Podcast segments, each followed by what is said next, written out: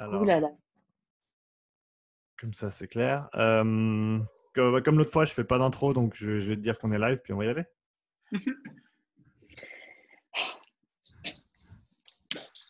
Salut Hello, bienvenue sur le podcast, comment tu vas? Salut, ça va, ça va super bien. Euh, pour ceux qui ne te connaissent pas encore, est-ce que tu peux te présenter s'il te plaît? Oui, euh, donc Hello, Zorus, important sur les réseaux sociaux. Euh, je suis coach, entre autres, principalement et entre autres, euh, plus spécialisé dans la performance, on va dire, et notamment la force. Mhm. Voilà, en gros. Mhm. Euh, alors, on a, tu nous as fait le petit résumé, on va aller un petit peu plus en détail. Comment est-ce que tu as, intégré le monde du fitness? Comment est-ce que tu as commencé dans ce monde-là? Ouais, d'abord en tant que pratiquante, je pense un peu comme tout le monde d'ailleurs, hein. de base et euh, moi, j'étais, enfin, je suis toujours ostéopathe du sport. Si tu veux, j'ai un diplôme qui va pas s'envoler, hein, mais je pratique plus, euh, je pratique plus ça. Mais voilà, j'étais euh, ostéo du sport et pratiquante de tout ce qui était fitness à la base, le CrossFit très rapidement juste après. Et en fait, j'ai un peu relié les deux parce que ça me paraissait un bon match, comme on dit, un bon truc à faire, tu vois, pour prendre un peu pour parler un peu de la globalité, euh, mhm. tout ça, la santé, fitness, etc. Voilà, mhm. en gros. Tu, tu connais beaucoup d'autres euh, thérapeutes, ostéopathes ou d'autres qui, en gros, ne pratiquent plus nécessairement dans leur discipline de, de formation et qui, sont, qui, ont transitionné vers quelque chose de, euh, de différent, bah, comme toi, comme, comme coach ou, ou d'autres? Honnêtement, je ne sais pas. Vraiment. Je sais qu'il y a de plus en plus, par contre, d'ostéo au sein des salles de CrossFit. Hmm. Donc, il y a vachement d'ostéopathes, de, kinés, des super, euh, des super professionnels, en tout cas, qui, qui pratiquent cette activité. Du coup, je pense qu'ils sont plus aptes à, à s'occuper des gens. Mais après, est-ce qu'ils ont basculé totalement et qu'ils ont tout arrêté? Je n'en sais rien. Hmm. je sais pas. Ouais, c'est intéressant parce que c'est combien de temps de formation, ostéopathe? Tu peux faire euh, en 5 ans, tu auras un diplôme moi, personnellement, j'ai fait un peu plus pour euh, me spécialiser, parce que si tu veux, euh, c'est un peu comme tout, hein, quand tu es diplômé, tu sais rien. Donc, en fait, tu te rends compte que tu as passé euh, cinq ans à l'école, et en fait, tu sors et tu fais Ah Il me manque des infos. Donc, en fait, j'ai fait des formations, je fais une formation très longue, enfin très longue. Souvent, tu fais des petits séminaires hein, en complément, mais moi, j'ai fait un an de plus, en tout cas, à, Avignon, pour être ostéo du sport, particulièrement, tu vois. Donc, on mmh. a eu super intervenant, une super formation. Déjà, c'était beaucoup mieux, beaucoup plus euh, dans la pratique. Hein. Euh, parce que, enfin, cinq ans, euh, malheureusement, tu as beaucoup de théories et, et quand tu sors, tu es un peu perdu. Tu as envie de faire bien, mais tu ne peux pas faire bien. Donc voilà, six ans d'études, on va dire. Avant ça, j'avais fait d'autres trucs que j'ai complètement foiré. Hein. J'ai fait, je suis allé en fac de pharmacie, je savais pas. Donc j'ai perdu un peu des années comme ça, mais voilà. Parce que six, ans de formation, ça fait, quand même, ça fait quand même pas mal de temps pour ensuite sans. Euh, bah, c'est pas que tu l'as complètement oublié, bien sûr. Ce que tu fais maintenant, tu, tu retrouves certainement euh, des, des composantes que, que tu as pu intégrer à ce moment-là, mais c'est quand même du temps de formation qui est important pour ensuite se dire je vais, je vais partir sur autre chose. Qu'est-ce qui t'a attiré ou qu'est-ce qui t'a poussé à, à partir euh, mmh. sur, sur d'autres disciplines que, que l'ostéopathie? Alors, ça, c'est un, gros truc là que tu dis, euh, perdre, enfin, perdre du temps, entre guillemets. Moi, c'est ce que je pensais aussi au début. Je me suis dit, putain, oh, j'ai investi déjà, c'est beaucoup d'argent. Il hein. faut savoir, ça, c'est une école privée. Euh, tu es dans les 7 000, 8 000 euros l'année. Donc, euh, tu, fais le calcul, tu dis, oh là là, tu vois. Donc, beaucoup d'argent, du temps, évidemment. Et je me suis dit, mon Dieu, j'ai tout gâché. Mais en fait, après, bon, en discutant avec des gens et en réfléchissant un peu plus loin, j'aurais absolument pas les compétences actuelles si je n'avais pas fait toute cette formation déjà. Donc c'est un bon point, c'est quelque chose que j'ai pas perdu finalement, même si c'est un peu frustrant, c'est sûr, hein, de se dire euh, bon ben tu as fait autant d'études et puis finalement tu, tu pratiques pas. J'ai pratiqué, attention, j'ai essayé jusqu'au bout. Hein. j'ai essayé jusqu'au bout d'aimer cette profession, euh, mais c'est pas voilà, c'est pas mon truc. Mais bon bref, ça m'a ça m'a permis d'avoir quand même un, domaine de connaissance qui est quand même important parce qu'il faut savoir qu'en ostéo, euh, si tu veux, tu es praticien de première intention. C'est-à-dire qu'il n'y a pas d'ordonnance, tu as des gens de nulle part, ils vont venir te voir toi Et là, en fait, là où le truc est, incroyable, c'est que tu vas être coupable, toi, légalement, si tu n'as pas vu un truc de ouf. Par exemple, un truc improbable, un cancer de la peau. C'est pas de ta faute, hein. Mais comme il est venu pour te voir pour, euh, tu sais, une lombalgie, le mec a mal au dos, tu ne vois pas que sur sa peau, il y a des trucs euh, compliqués que tu aurais dû l'orienter euh, chez un dermato ou chez un médecin en tout cas, eh bien, tu vas être coupable, toi, de ne pas avoir décelé le problème. Donc, c'est pour ça que les études sont extrêmement poussées. Donc, les gens, ils ne savent pas, le contenu de, six ans d'ostéo, il est incroyable. Tu, vas de la psychologie à l'anatomie. Alors, laisse tomber, c'est évidemment une des bases, donc c'est monstrueux. biomécanique, la physio et des trucs improbables, beaucoup de psycho, beaucoup, mmh. beaucoup. De la derma, enfin, des trucs. Donc, finalement, c'est cool quand tu veux être coach, euh, un bon coach, d'avoir quand même euh, toutes ces connaissances. Voilà. Et donc, euh, et donc, en fait, je m'ennuyais. Voilà, pour faire simple, c'était horrible. C'était horrible. j'ai ouvert des cabinets, j'ai essayé, je te jure, j'ai essayé trois fois. J'ai ouvert trois cabinets à trois endroits différents. Mmh et c'était pas possible. Si tu veux te. Alors, moi, j'ai des collègues, des amis euh, qui adorent ça, et tant mieux. Et donc, ils le font très bien. Moi, je pense qu'à un moment donné, comme j'aimais pas, je le faisais même pas bien. Tu vois euh, et j'avais des gens. Euh, alors, le dernier cabinet, j'étais en, en, zone des bureaux d'entreprise. donc, j'avais beaucoup de gens, hein, beaucoup de monde qui venaient entre midi et deux après le bureau pour se faire manipuler. Et je me suis retrouvée avec que des patients très sédentaires qui venait là pour le, la baguette magique. Tu vois. La fameuse, la ben, fameuse baguette ah magique. Ah ouais. Moi, j'ai mal au dos, je veux que ça craque et je veux plus avoir mal au dos. Et là, alors au début, tu le fais parce que tu as besoin d'argent, évidemment, tu, le fais, mais en fait, c'est des gens qui reviennent pour la même chose et puis toi, en fait, tu perds euh, ton temps, ta crédibilité, hein, parce que si tu veux te faire craquer euh, toutes les trois semaines, euh, bah, ça, ça aide personne. Hein. C'est cool sur le moment, mais. Et en fait, c'est des gens qui ne voulaient pas faire leur part. Euh, donc, tu leur disais bah, écoutez, madame, là, oui, vous avez des douleurs au genou, mais vous avez beaucoup de poids en trop. C'est de dire ça correctement.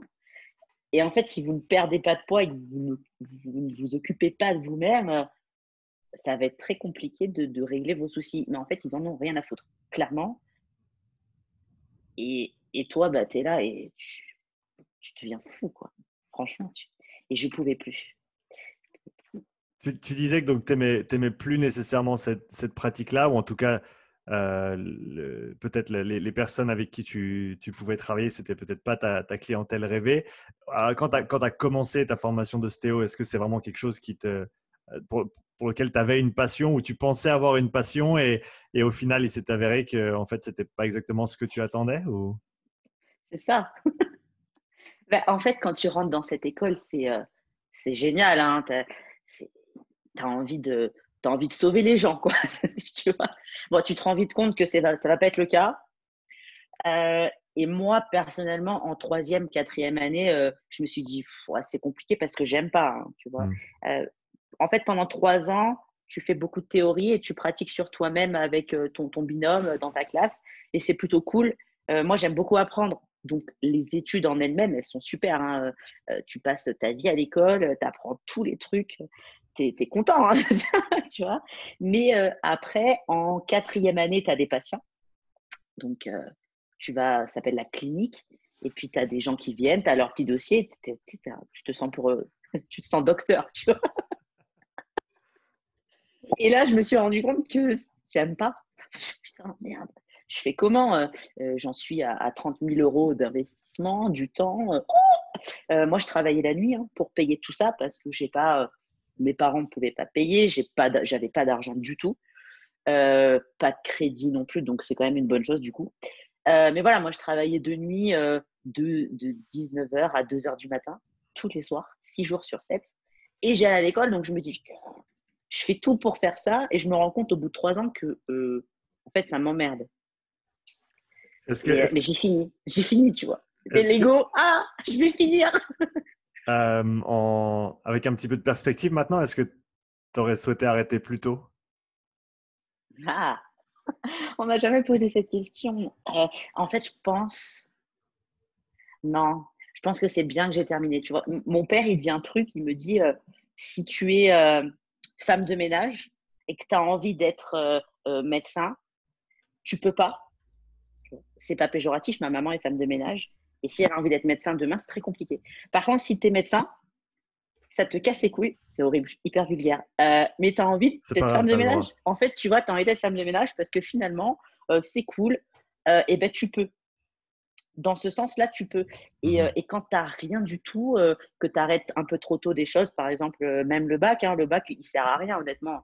Un bac, ça sert à rien, mais si tu ne l'as pas, ça te ferme des portes. Donc finalement, bah, je suis quand même contente de pas avoir perdu ce temps et d'avoir terminé, d'avoir eu ce diplôme. Et oui, certes, je m'en sers pas, mais euh, ça m'a. C'est un peu comme, euh, tu sais, Stéphie Cohen, elle est, elle est, elle est médecin. Hein. Elle le dit ouvertement, elle n'a pas envie, quoi. Mmh. mais elle a eu son diplôme, donc c'est vrai qu'elle a quand même emmagasiné des connaissances. Et, euh, et, je le vois plus comme ça maintenant. Je le voyais pas comme ça avant. Donc, ouais, donc ton, ton diplôme pour t'ouvrir des portes, ou en tout cas pas avoir arrêté avant la fin de la formation pour pas te fermer des portes, mais ensuite, une fois que tu as commencé à pratiquer, euh, le, temps que tu as, as, dédié à bah, essayer de faire fonctionner le truc avant que tu décides de, de changer, est-ce que là, tu souhaiterais arrêter plus tôt Ça, j'aurais pas dû essayer. ouais, ça, c'était dur. Ça, c'était un peu le bon, allez, maintenant, tu as fini l'école, il faut travailler, tu vois. Oh, c'était mmh. horrible. Ah, en plus, les, les premiers mois, j'avais pas, euh, j'ai pas ouvert de cabinet, j'ai fait comme tout le monde, j'avais ma table de massage dans ma petite 206 cc, donc euh, c'était compliqué, tu vois. Et j'allais chez les gens, euh, oh là là. Est-ce que ah, tu aurais, peut-être un conseil pour euh, certaines personnes qui écoutent et qui se trouveraient peut-être dans cette situation? Je crois qu'en, mm. j'ai pas le mot en français, mais en anglais, ce qui me vient à l'esprit, c'est the sunken cost fallacy c'est le fait que tu as investi un certain montant, que ce soit argent ou temps, dans, une chose. Et en gros, tu dis, ouais, mais je ne peux pas arrêter parce que j'ai, parce que j'ai, investi tout ça. Et donc, si j'arrête, euh, mais en fait, c'est, l'idée que si tu sais que tu vas, tu vas arrêter ou que ça ne va pas continuer, il faut vraiment essayer de couper les, les coups. Euh, enfin, il faut essayer de couper le plus tôt possible parce que sinon, en fait, tu te retrouves à, à juste passer du temps parce que tu as parce que tu n'as pas envie de, de, entre guillemets, perdre tout ce temps que tu as passé avant ou que tu, tu, y as dédié, comme toi tu l'avais fait. Mais comme tu le dis, c'est transversal. Tu as pu transférer ces compétences euh, sur ta discipline ou sur, tes, sur ce que tu fais maintenant. Euh, donc, qu'est-ce que tu dirais aux gens qui, qui sont peut-être dans cette situation, qui ont choisi une certaine voie, qui arrivent gentiment au bout de leur formation, mais qui ne se voient vraiment pas travailler dans ce domaine-là, en fait? Franchement, euh, moi, je suis du genre à, à là maintenant, à plus de 30 ans, arrête, stop, stop. Parce qu'en fait, euh, on n'a pas beaucoup de temps. Moi, c'est quelque chose qui me fait beaucoup réfléchir, qui fait peur aussi. Hein, euh, euh, en fait, on n'a pas beaucoup de temps. Et, d'un coup, tu te rends compte, tu as 50 ans et ton travail, tu le détestes. Et ça fait 20 ans que tu y es. Et là, tu te dis, c'est trop tard. Donc, en fait, vas-y, il faut, tout arrêter. Et ça, c'est pareil pour plein de trucs. Hein. moi, je suis partie de France j'ai réfléchi deux ans, j'aurais pas dû réfléchir deux ans. J'aurais dû dire, bah en fait, j'ai envie de partir maintenant. Allez hop, on se casse. Ça fait peur, hein, attention. C'est pas facile. C'est pas facile. Mais euh, en fait, quand tu fais, tu te rends compte, c'est toujours pareil, tu regrettes jamais un truc comme ça. Tu te dis toujours, j'aurais dû le faire avant. C'est tout. Donc, bah, il faut se prendre son courage. Ah. Et comment est-ce que tu comment est-ce que tu différencies entre euh, et peut-être c'est la réponse que tu viens de donner, mais comment est-ce que tu différencies entre une situation où tu te dis non, en fait, il faut vraiment que j'aille au bout de cette chose, que je la termine, ou alors où tu peux te dire non, non, maintenant, il faut vraiment que j'arrête, il faut vraiment que je, change, je tourne la page ou que je, change de direction. Comment est-ce que tu, tu, différencies ces deux choses-là? Ah, C'est compliqué. Je pense que ça dépend, euh, ça dépend de, du sujet euh, dont on parle, en fait. Je pense vraiment que ça dépend de ça. Si, oui, ça fait 4 ans que tu es à l'école, tu as ton diplôme à la fin de l'année, fini, quoi. Ouais, c'est compliqué. Je pensais au cas par cas. Mmh, mmh. Mais après, voilà, plus tu t'enfermes dans un truc que tu détestes, ben déjà, euh, plus tu es, es, très euh, es triste, en fait, déjà. C'est important, ça aussi. Tu n'es pas, pas content de te lever. Euh, ça, ça, va vers aussi des gens qui, qui ont de l'anxiété après, qui sont très, très mal dans leur vie, dans leur peau. Et, c'est triste, en fait. C'est triste. Donc, voilà, je suis du genre, allez, allez on y va. Et donc, tu avais dit que tu, tu voulais te rediriger vers quelque chose qui, que tu aimais faire. donc, si je te demande aujourd'hui, qu'est-ce qui te passionne? Moi, c'est de créer des choses et travailler sur des projets. C'est pas de coacher. J'ai coaché des, classes de CrossFit. j'ai fait le tour. Et il y a des gens, je pense, qui le font beaucoup mieux que moi, du coup, maintenant. Et que moi, je suis partie voilà, sur, autre chose et j'aime bien J'aime bien gérer des trucs, travailler depuis mon ordi, pouvoir voyager et ouais, et ça c'est cool. travailler du coup, euh, travailler, travailler beaucoup par contre, tu vois. Mmh tu as, des coins préférés dans le monde vers lesquels voyager? Là, je suis à Salt Lake City déjà, c'est plutôt cool. Mmh euh, et je m'y installe partiellement, donc ça c'est cool aussi. Euh, ouais, après j'ai beaucoup voyagé, mais J'aime bien l'Angleterre, j'aime bien les États-Unis. J'ai passé quatre mois à Dubaï, c'était top aussi. Euh, très surprenant, je ne pensais pas rester du tout.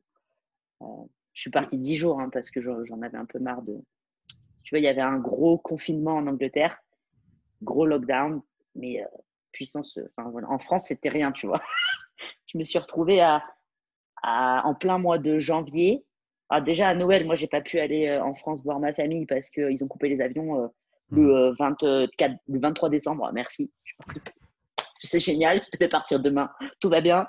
Euh, et tu te retrouves en plein mois de janvier à Newcastle. J'adore Newcastle, c'est là que je me suis installée, mais euh, il, fait froid, euh, il pleut. Et en fait, je m'entraîne dans mon jardin, mais comme il pleut, bah, je m'entraîne dans mon salon. je me dis, ouais, c'est con, tu vois. J'ai passé un coup de fil à un pote, j'ai dit, je peux venir en vacances 10 jours à Dubaï, ça va me faire du bien. C'est l'été, il fait 25 degrés. Donc, je pars avec mon sac à dos et en fait, je suis restée quatre mois. C'était vraiment bien. Donc, tu vois, ça, ça, tu peux pas le faire si tu as un boulot euh, normal. Qu'est-ce qui t'a surprise le plus à Dubaï? Euh, Toute euh, cette vision autour de, de, réussir et de travailler. C'est incroyable. Tu as tout le monde qui travaille, des, des quartiers entiers d'affaires où tu peux toi-même louer un bureau. tu payes rien en plus. Et puis, tu, puis en fait, tu loues ton bureau et tu viens tous les matins au bureau. C'est quand même cool, tu vois. Et mmh. tu as des entreprises de partout, beaucoup, beaucoup de gens très, très intéressants. Euh, en fait, du monde entier, parce que si tu vas à Dubaï, il n'y a, pas, a pas de locaux. Hein. Il n'y a pas forcément de gens locaux, mais tu as des, Anglais, des Français, des Américains. Et euh, tu apprends beaucoup de choses. Et niveau fitness, euh, ouais, les gens font plus attention à eux aussi. Mmh. Donc, c'était cool. Et donc, c'est tu dis, il y, a, vraiment un, un, esprit entrepreneurial, un, esprit ah business qui est beaucoup plus développé que, euh, je sais pas, qu'en Angleterre ou que, que dans les autres pays que tu as, as vécu Je pense en, Europe. En Europe? Ouais. ouais. je pense que, je dis souvent la France, mais en fait, je pense que c'est très européen d'être euh, cool. Mmh les Suisses aussi. on est assez, enfin, ça dépend, ça dépend d'où tu. À Nyon, on travaille dur. Ok, ok. Euh, ça s'apparente un peu à, l'esprit un peu nord-américain en termes de, travail et entrepreneuriat à Dubaï Ouais, en fait, tu peux faire ce que tu veux. Plus tu travailles, plus on va t'aider euh, finalement à rester déjà dans le pays et à travailler. Mmh et après, bah, si tu travailles pas, il n'y a personne qui va t'aider. Ça, c'est euh, bon, quelque chose qui est dur. Mais moi, c'est comme, comme je vois les choses. J'ai un gros problème avec les, les, les gens assistés. Et avec, bah, du coup, en fait, ça vient, euh, on en revient à pourquoi je suis partie de France aussi. C'est que c'est un pays, euh, je suis française, mais c'est un pays d'assistés, quoi. C'est incroyable. Moins t'en fais, euh, plus on t'aide. Et si tu as envie de faire plus, bah là, on va te prendre tout ce que tu gagnes. Et, et en plus, tu n'as pas le droit de travailler trop quand même. Tu vois, moi, j'ai des amis infirmières ou, pompiers et en fait, ils ont trop d'heures. Donc, bah, ils n'ont pas le droit de travailler.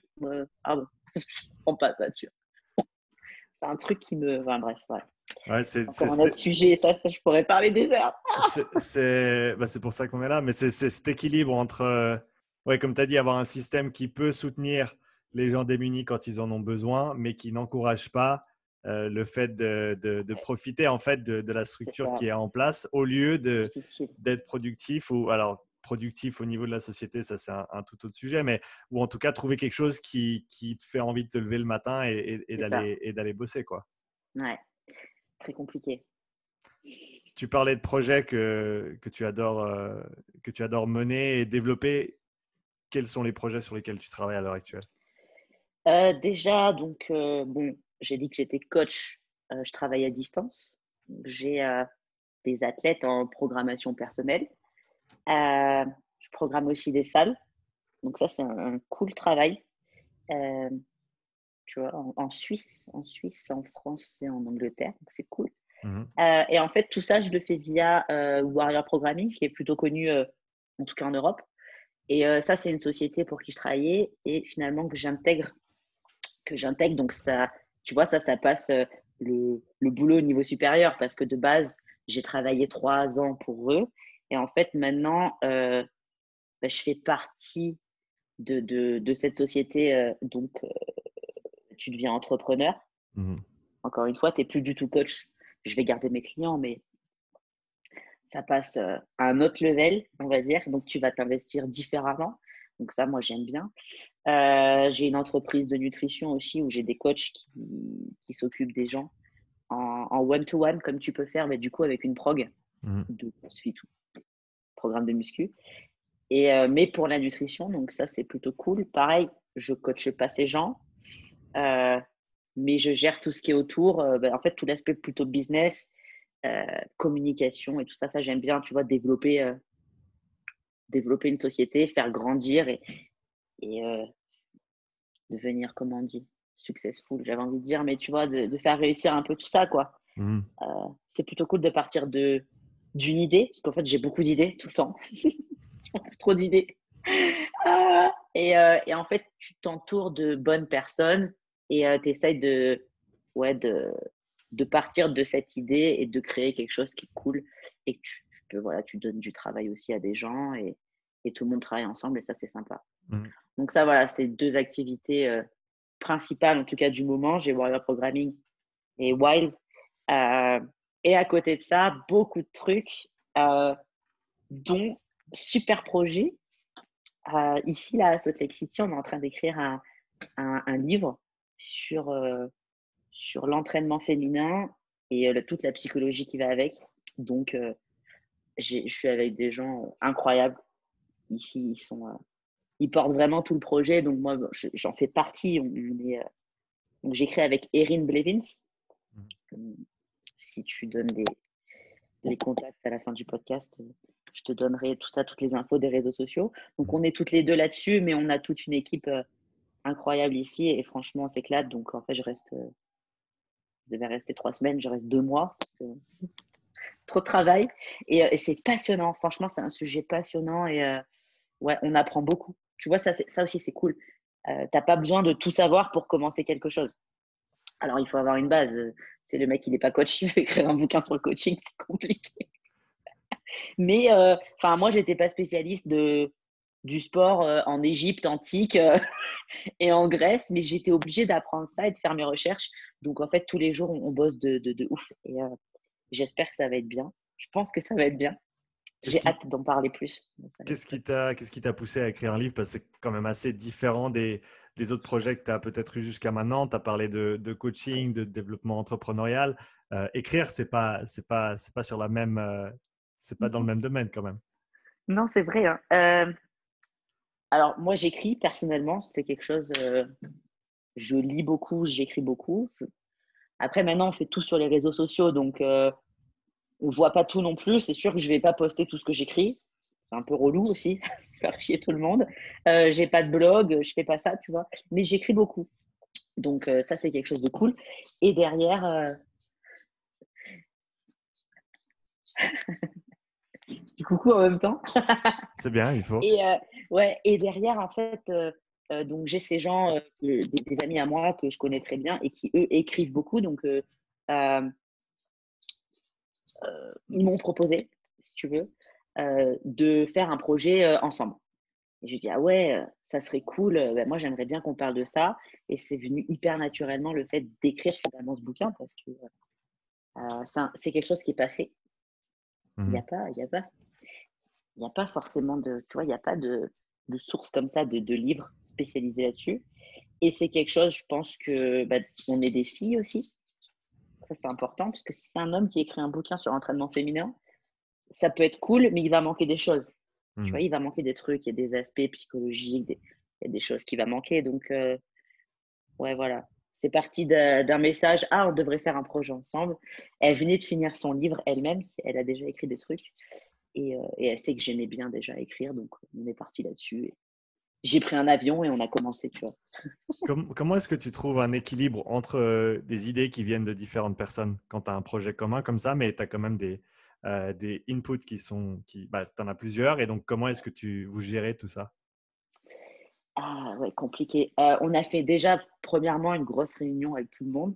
On a pris un énorme tableau et on a écrit, moi j'appelle ça une marguerite, tu vois, tu écris des mots et tu pars un peu dans tous les sens. Mmh ça fait des thèmes, tu vois. Donc on a un peu euh, un squelette déjà.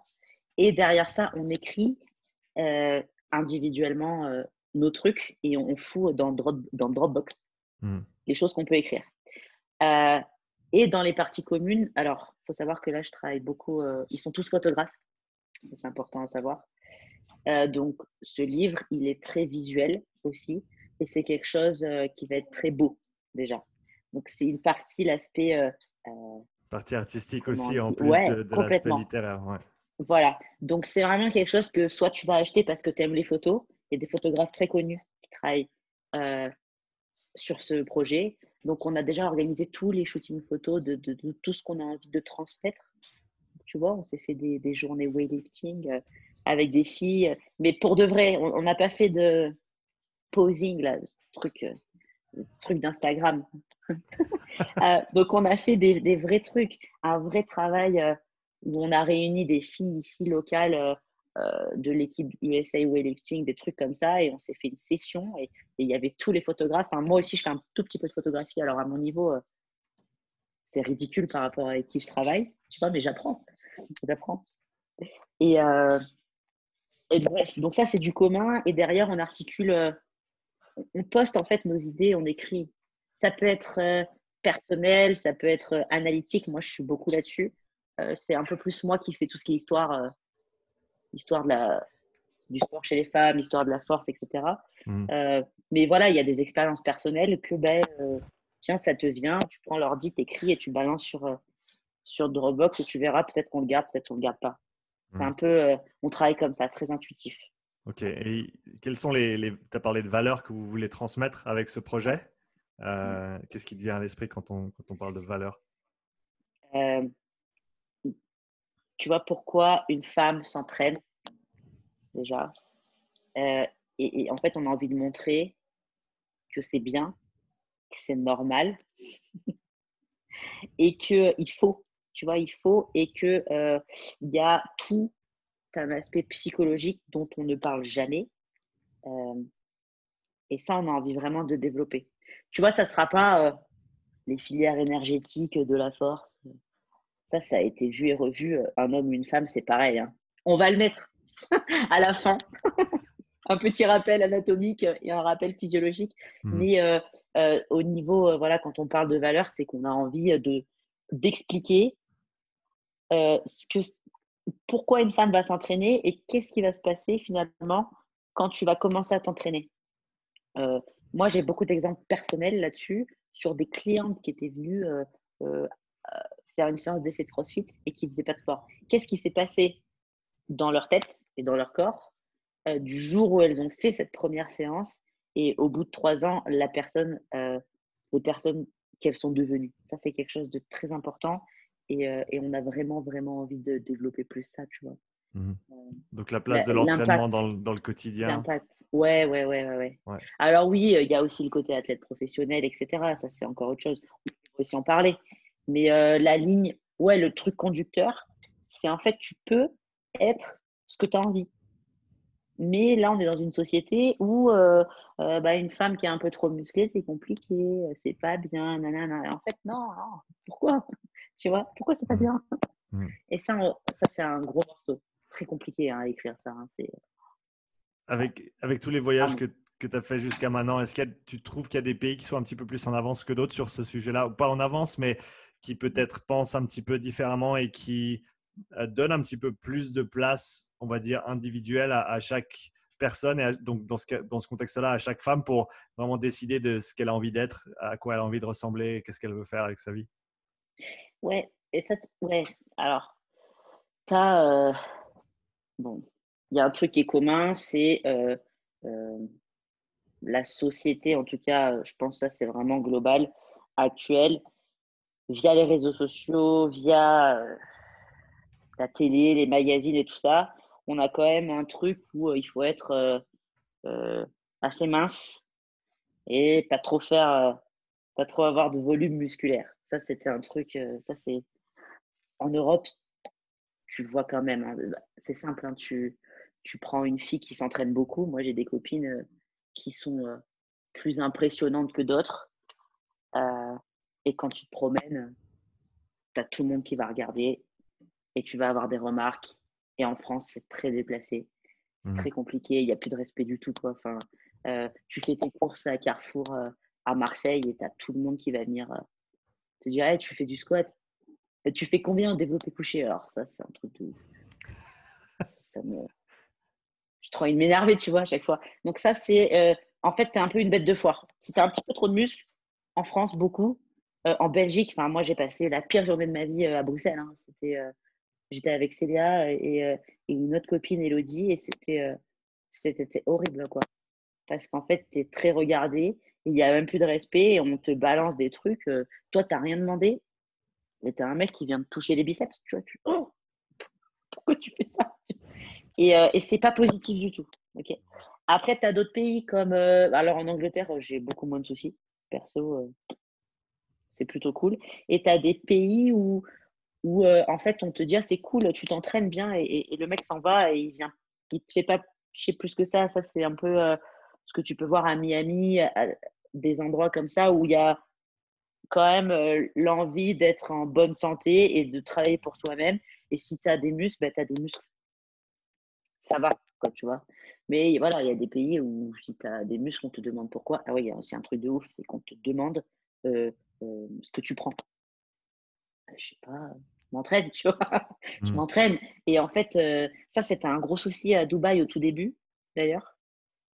Parce que Dubaï, c'est très, en, tout cas en ce moment, influenceur.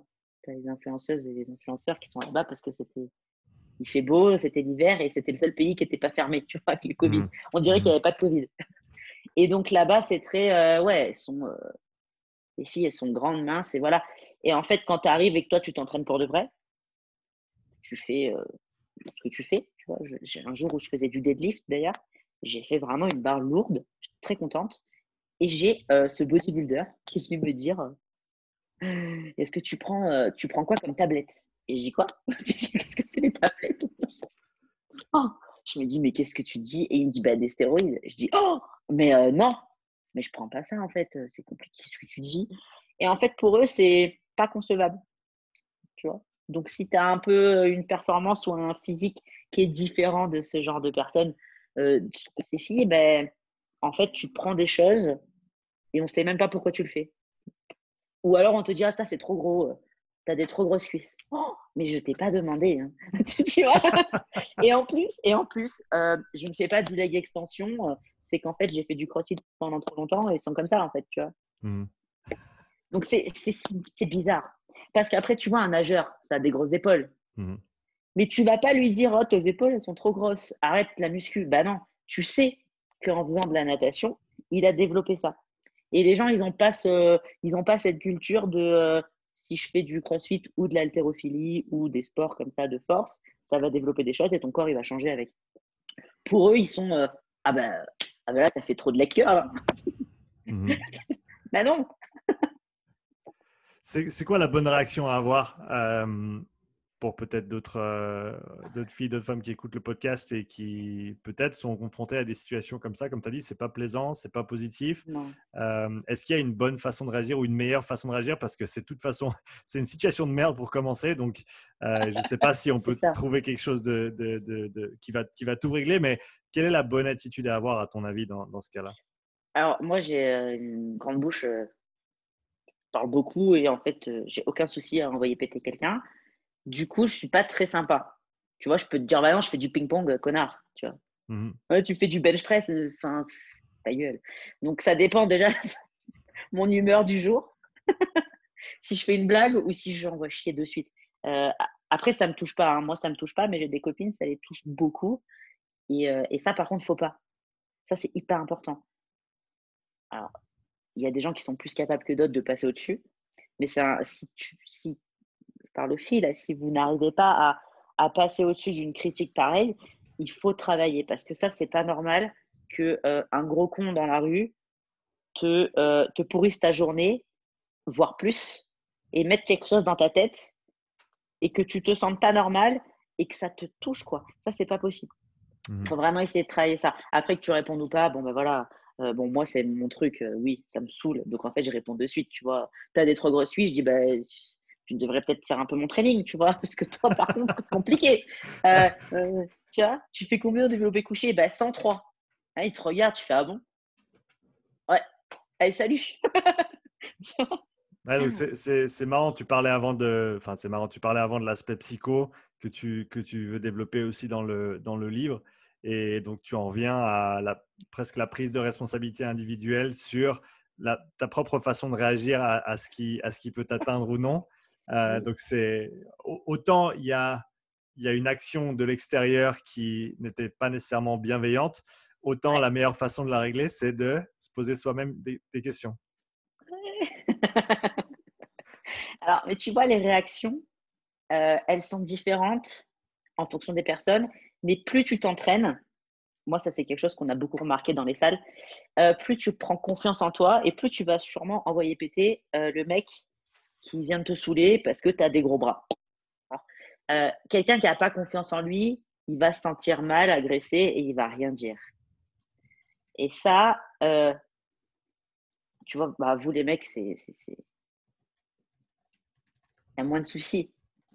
Il y a moins, y a moins de, de, soucis de confiance en soi, etc. Et puis, en fait, un mec qui s'entraîne, c'est normal et on ne viendra pas l'emmerder, en fait. Mmh. On ne viendra pas l'emmerder. Mais là, un problème de confiance en soi et euh, de s'imposer chez une femme. Euh, si tu prends une femme qui s'entraîne pas et quelqu'un qui commence à faire des crossfit, c'est super hein, pour ça. Enfin, pour moi, le crossfit, c'est. J'ai beaucoup de trucs à dire négatifs sur le crossfit à chaque fois. C'est vrai que les gens savent. Il y a des trucs, euh, voilà, et je le pratique même plus vraiment et je le coach plus. Mais c'est quand même quelque chose de bien. Avant ça, il n'y avait pas d'endroit où tu pouvais où tu pouvais changer comme ça. Et ça, c'est hyper important. Et quand tu prends euh, n'importe quelle fille qui s'entraîne dans une salle de CrossFit depuis plus de, quelques mois, depuis plus d'un an, c'est pas la même personne que avant. En fait, il y a la vie d'avant le CrossFit.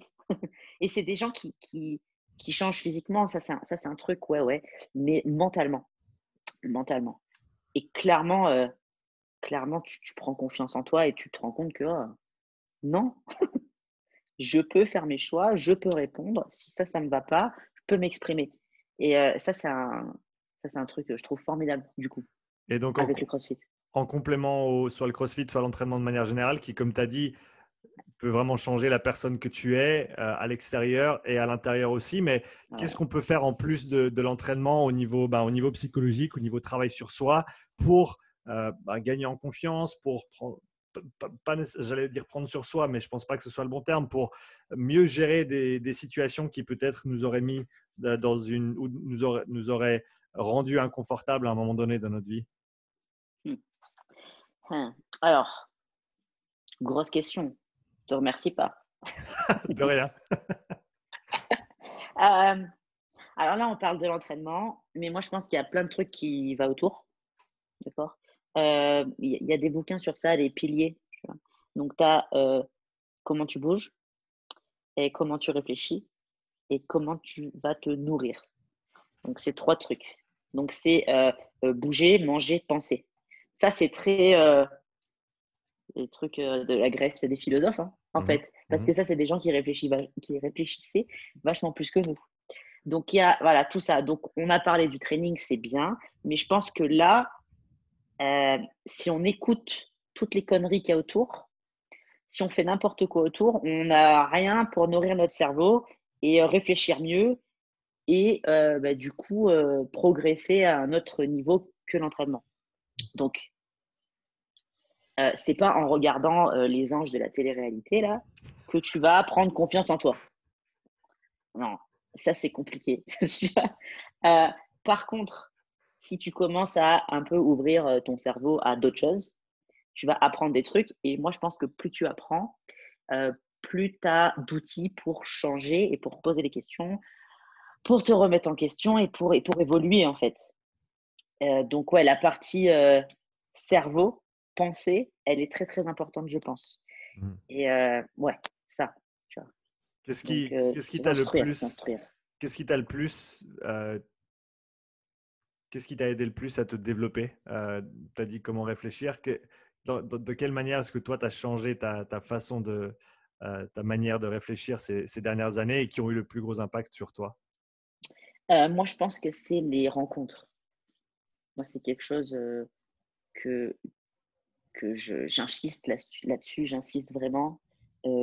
voyager, aller rencontrer des gens, parce qu'en fait, si tu restes tout seul dans ton coin, c'est facile d'être le king euh, de ton petit royaume, là, de t'habites, euh, je sais pas dans quel village, euh, bref. Et si tu commences à sortir et à rencontrer des gens et à discuter, tu vas comprendre ou pas comprendre des fois la façon de penser de certaines personnes. Et, et en fait, ça va te faire. en fait, si tu veux, tu vas prendre. C'est un peu comme si tu avais un seau il est vide, il n'y a rien, il n'y a que toi, il y a, y a, tes doutes, ah, ton malaise, non, tu vois. Et, euh, et en fait, tu as toute ta vie pour remplir ça de, de beaucoup de choses, de connaissances, euh, etc. Et euh, en fait, tu peux pas faire ça tout seul, c'est pas possible, c'est pas possible. Donc, il faut que tu ailles échanger, rencontrer des gens, ils vont te parler de, de, de leur expérience, hyper important, et ça va te donner des infos en fait comme ça tu as rencontré le truc et machin. Ah ouais, elle, elle a vécu ça. Ah ok, euh, lui m'a conseillé ce livre. Ah, et tu vas lire ce livre. Et c'est des choses comme ça, c'est de l'échange. Hmm. Et si tu es tout seul et que tu fais jamais ça, et que tu regardes, je reviens toujours au même truc, mais tu finis le boulot, un boulot que tu pas, on revient au début du podcast, un boulot que tu pas depuis 20 ans, il euh, y a tout le monde qui te fait chier, et, et, tu rentres à la maison et tu regardes, euh, je sais pas, tu, tu, vas sur Netflix et tu prends le pire truc que tu peux regarder sur Netflix, hein, vieux truc de télé-réalité et tu mets ça et c'est ta nourriture pour ton cerveau et c'est tout. Et puis le lendemain, tu retournes au travail. Et en fait, euh, tu changeras jamais, quoi. Jamais. Il n'y a rien pour euh, t'améliorer, tu vois. C'est... Moi, je pense qu'on a des... Tu sais, les logiciels ou ton téléphone Apple, tu fais des, des, euh, des trucs, là, des mises à jour mmh tout le temps. Mmh et je pense que nous, on a besoin de mises à jour. Moi, je ne suis pas la même personne que l'année dernière déjà. C'est court. Il y a même six mois. Il y a six mois, je pensais que j'habitais à Dubaï. Tu vois et en fait, là, j'ai emménagé euh, là. Et en fait, je pense qu'on a besoin de mise à jour. Et pour changer, pour euh, devenir meilleur, au final. Et, ça, tu peux pas le faire tout seul du tout. Tu peux pas. Parce qu'il faut apprendre quoi. Comment, comment est-ce que tu fais ce, ce premier pas? Enfin, Pour toi, c'est une démarche dans laquelle tu es, tu es plongé depuis, ben, de, ce que je peux voir et entendre en tout cas plusieurs années, un, développement personnel en, continu pour quelqu'un qui peut-être à un moment donné s'est retrouvé figé dans le temps ou qui s'est réveillé, comme tu l'as dit, après 20 ans de ne pas aimer son travail, d'avoir une routine qui qui, qui, qui la nourrit pas en fait. Quelle est la première étape pour, euh, pour faire cette première mise à jour? Parce que bah, c'est clair que plus ça fait longtemps que tu as fait une mise à jour, plus ça va être dur d'en refaire une parce que bah, comme faut, faut, se remettre en question, il faut, euh, il faut, il faut peut-être changer qui tu es ou en tout cas des choses que tu fais dans un premier temps. Donc comment est-ce que tu inities ce, ce changement si tu es, es resté coincé pendant très longtemps? J'avais une réponse, elle était horrible du coup.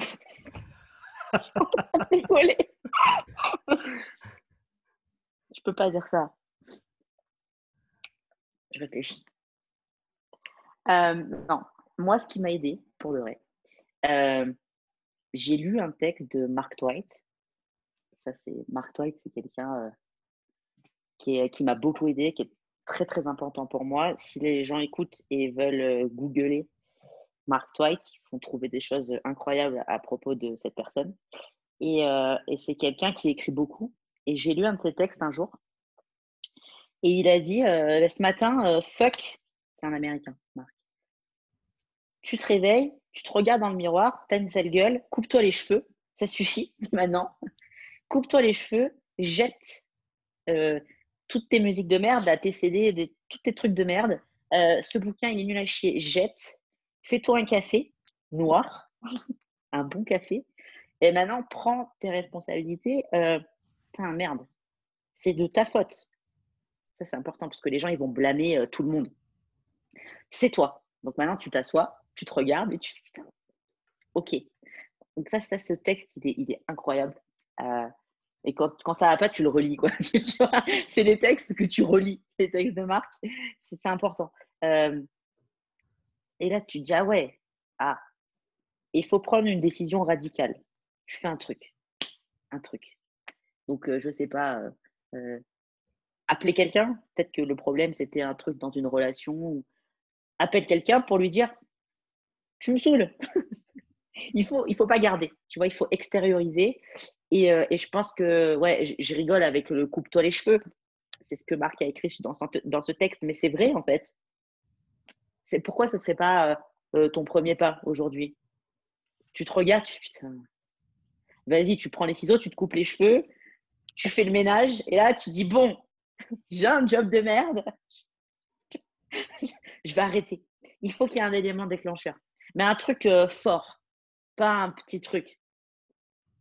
Pas un petit truc. Un truc fort. Et je sais que c'est facile à dire. Ça m'a, j'ai, pris, ça m'a pris du temps. Mais euh, voilà. Tu t'es coupé les cheveux? Je me suis fait rose, mais c'est parti. Euh, non, mais c'est vrai en fait. Parce que si tu veux, tu t'endors. Tu t'endors. Donc, ben, il faut se réveiller. C'est vraiment important. Réveille-toi. Euh, demain, là, tu peux te faire rouler dessus par un bus Super, t'as fait quoi en fait? Tu t'es fait du souci, t'as fait des trucs que t'aimais pas. Enfin, c'est hyper important ça. Euh, tu vois, ça m'énerve. ça m'énerve. J'ai envie que tout le monde soit comme ça. Réveille-toi. Mais c'est important ce que tu dis, je pense, le, le fait de se regarder dans le miroir et de, de se dire, ben, si je veux changer les choses, c'est à moi de le faire. C'est pas en pointant du doigt et en disant que c'est la faute à autrui que, que, ça va nous faire avancer. Euh, est-ce qu'il y a des, des, moments dans ta vie où toi, tu t'es rendu compte que peut-être tu, euh, tu, tu, tu, pointais le doigt un petit peu trop vers l'extérieur et tu as, as, eu une prise de conscience qui t'a fait, on va dire, revenir vers toi-même et, et, et, prendre ces responsabilités-là et qui, qui, qui, ont vraiment peut-être un tournant important dans ta vie à, à ce niveau-là? euh, moi, je pense que moi, j'étais vraiment euh, endormie pendant quelques années et je restais en France. Et, euh, et en fait, j'ai eu des super moments. Et à un moment donné, je me suis dit, ouais, mais en fait, je fais rien parce que eux, ils font rien. Et tu vois, et je, et je me plaisais dans mon, dans mon truc de paresse. Vraiment, moi, je me réveillais à 10, 11 heures. C'était n'importe quoi. Euh, je faisais vraiment pas grand chose. Et, euh, et, finalement, euh, je me laissais porter, mais j'étais bien. Hein. Et quand je me suis rendu compte que j'étais en train de perdre beaucoup de choses, professionnellement, je, suis arrivée à un point où je répondais même plus au téléphone pour me prendre mes rendez-vous de mes patients. Et je laissais couler comme ça. Je me dis, oh, c'est pas grave, tout va bien. Et en fait, euh, quand il y a tout qui a explosé, je me suis dit, ouais, mais parce qu'en fait, c'est eux là aussi, euh, ils font rien. Euh, moi aussi, je voulais rien faire. et, en fait, pas du tout. C'est moi, tu vois, c'est moi, c'est moi qui me réveillais pas et qui faisais n'importe quoi, qui passais mon temps à m'entraîner pour je ne sais quel objectif de rien du tout. Parce que ça, c'est pas, pas une vie, quoi. Tu peux pas juste t'entraîner et t'amuser. Et euh, ouais, et j'avais accusé la dynamique ambiante. Euh, et je m'étais dit, bah, de toute façon, euh, eux non plus, ils font rien, tu vois. Et, et en fait, non. Il fallait juste que je me réveille moi-même. Et je me dise, maintenant, tu vas pas accuser après des gens dans 15 ans. ah ouais, ben aussi, c'est de leur faute parce que moi aussi, je voulais aller à la plage. Du coup, je répondais pas au téléphone. Bah non, c'est moi. J'étais oh, paresseuse. Mmh. Et je me suis réveillée d'un coup. J'ai dit, bon, par contre, là, tu peux pas faire ça. Tu vas pas habiter chez ton père euh, comme ça. Il peut pas te sauver à chaque fois. Le jour il sera plus là, lui non plus. Et tu vas faire quoi après, tu vois? Et euh, je me suis bougé le cul et j'ai arrêté un petit peu d'avoir peur de choses aussi, parce que ça fait peur hein, de changer. le, changement, c'est. Là, on y va. Qu'est-ce que tu fait? C'était quoi tes, premières, tes premiers pas ou tes premières étapes en, allant de l'avant depuis cette position-là, depuis ce moment-là? Euh, J'ai fermé tous mes cabinets d'ostéo au lieu de les laisser mourir, tu vois. Parce que moi, j'étais un petit... Moi, je suis un peu, j'ai un truc qui est pas bien, j'essaie de changer ça encore. Hein. Je, me dis que si je regarde pas, ça n'existe pas. Tu vois? C'est un peu. Horrible. Tu vois, ton compte en banque, bon, si tu regardes pas, tu as encore un peu de sous. Si je trouve pas le courrier, ça va bien. Mais n'importe quoi. Hein. Mais des fois, je n'ouvrais pas les lettres. Je me dis, vas-y, j'ouvre pas celle-là. Je sais que c'est pas bien ce qu'il y a dedans. si je l'ouvre pas, ça va. Mais il fallait l'ouvrir celle-là. Tu vois, c'était un rappel de que je vais me faire expulser euh, euh, parce qu'en fait, je, répondais jamais justement. Ou si je réponds pas au téléphone, bah ça va. Personne va me crier dessus. Euh, ça n'existe pas. Donc je vis chez les bisounours. Sauf qu'à un moment donné, il y a tout qui explose. Et moi, j'étais en train de laisser mourir. Oh, j'étais en train de laisser mourir ben, mes cabinets d'ostéo, euh, euh, je payais pas le loyer parce qu'en fait je travaillais pas, mais j'ouvrais pas les courriers qui me disaient qu'il fallait que je paye. Euh, voilà, tout va bien. Je vais à la plage. je vais m'entraîner, tu vois. et là, je me suis dit bon, allez, ok, là, ça fait peur, il faut que tu appelles le propriétaire. Ça a très mal se passer, mais il faut le faire. Et de là, j'ai coupé ça déjà, j'ai arrêté ça. Donc, bah, arrêté de payer des trucs. Parce qu'après, tu, Enfin, tu vis dans un pays quand même où il y a des règles. Et à un moment donné, si tu n'ouvres pas ton courrier, et que tu payes plus ton loyer, mais comme euh, tu n'ouvres pas le courrier, bon, bah, c'est pas grave. Euh, non, ça marche pas comme ça en fait. Il faut être responsable et pas être un enfant. Donc, je me suis dit, bon, allez, j'ai pas 15 ans, j'ai, je sais pas, 25, je sais pas quel âge j'avais, 26 ans. Stop.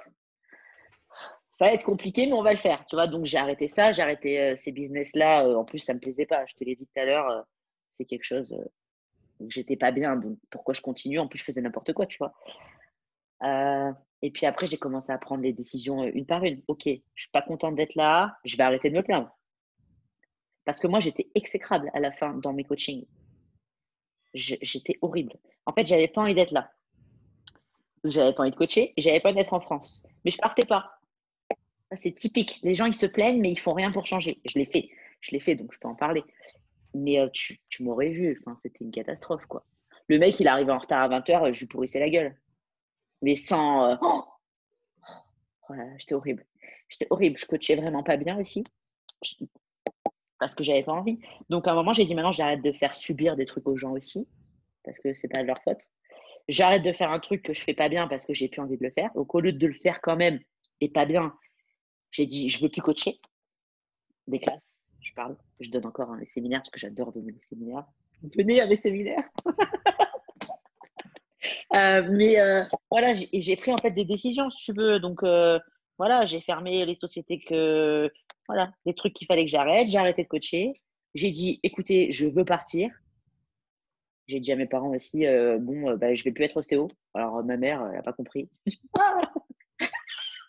elle a eu hyper peur. Je sais pas, elle a voulu pleurer, tu vois. Mais tu vas faire quoi? Je sais pas. tu vois, je sais pas, mais ça a bien se passer. Mmh.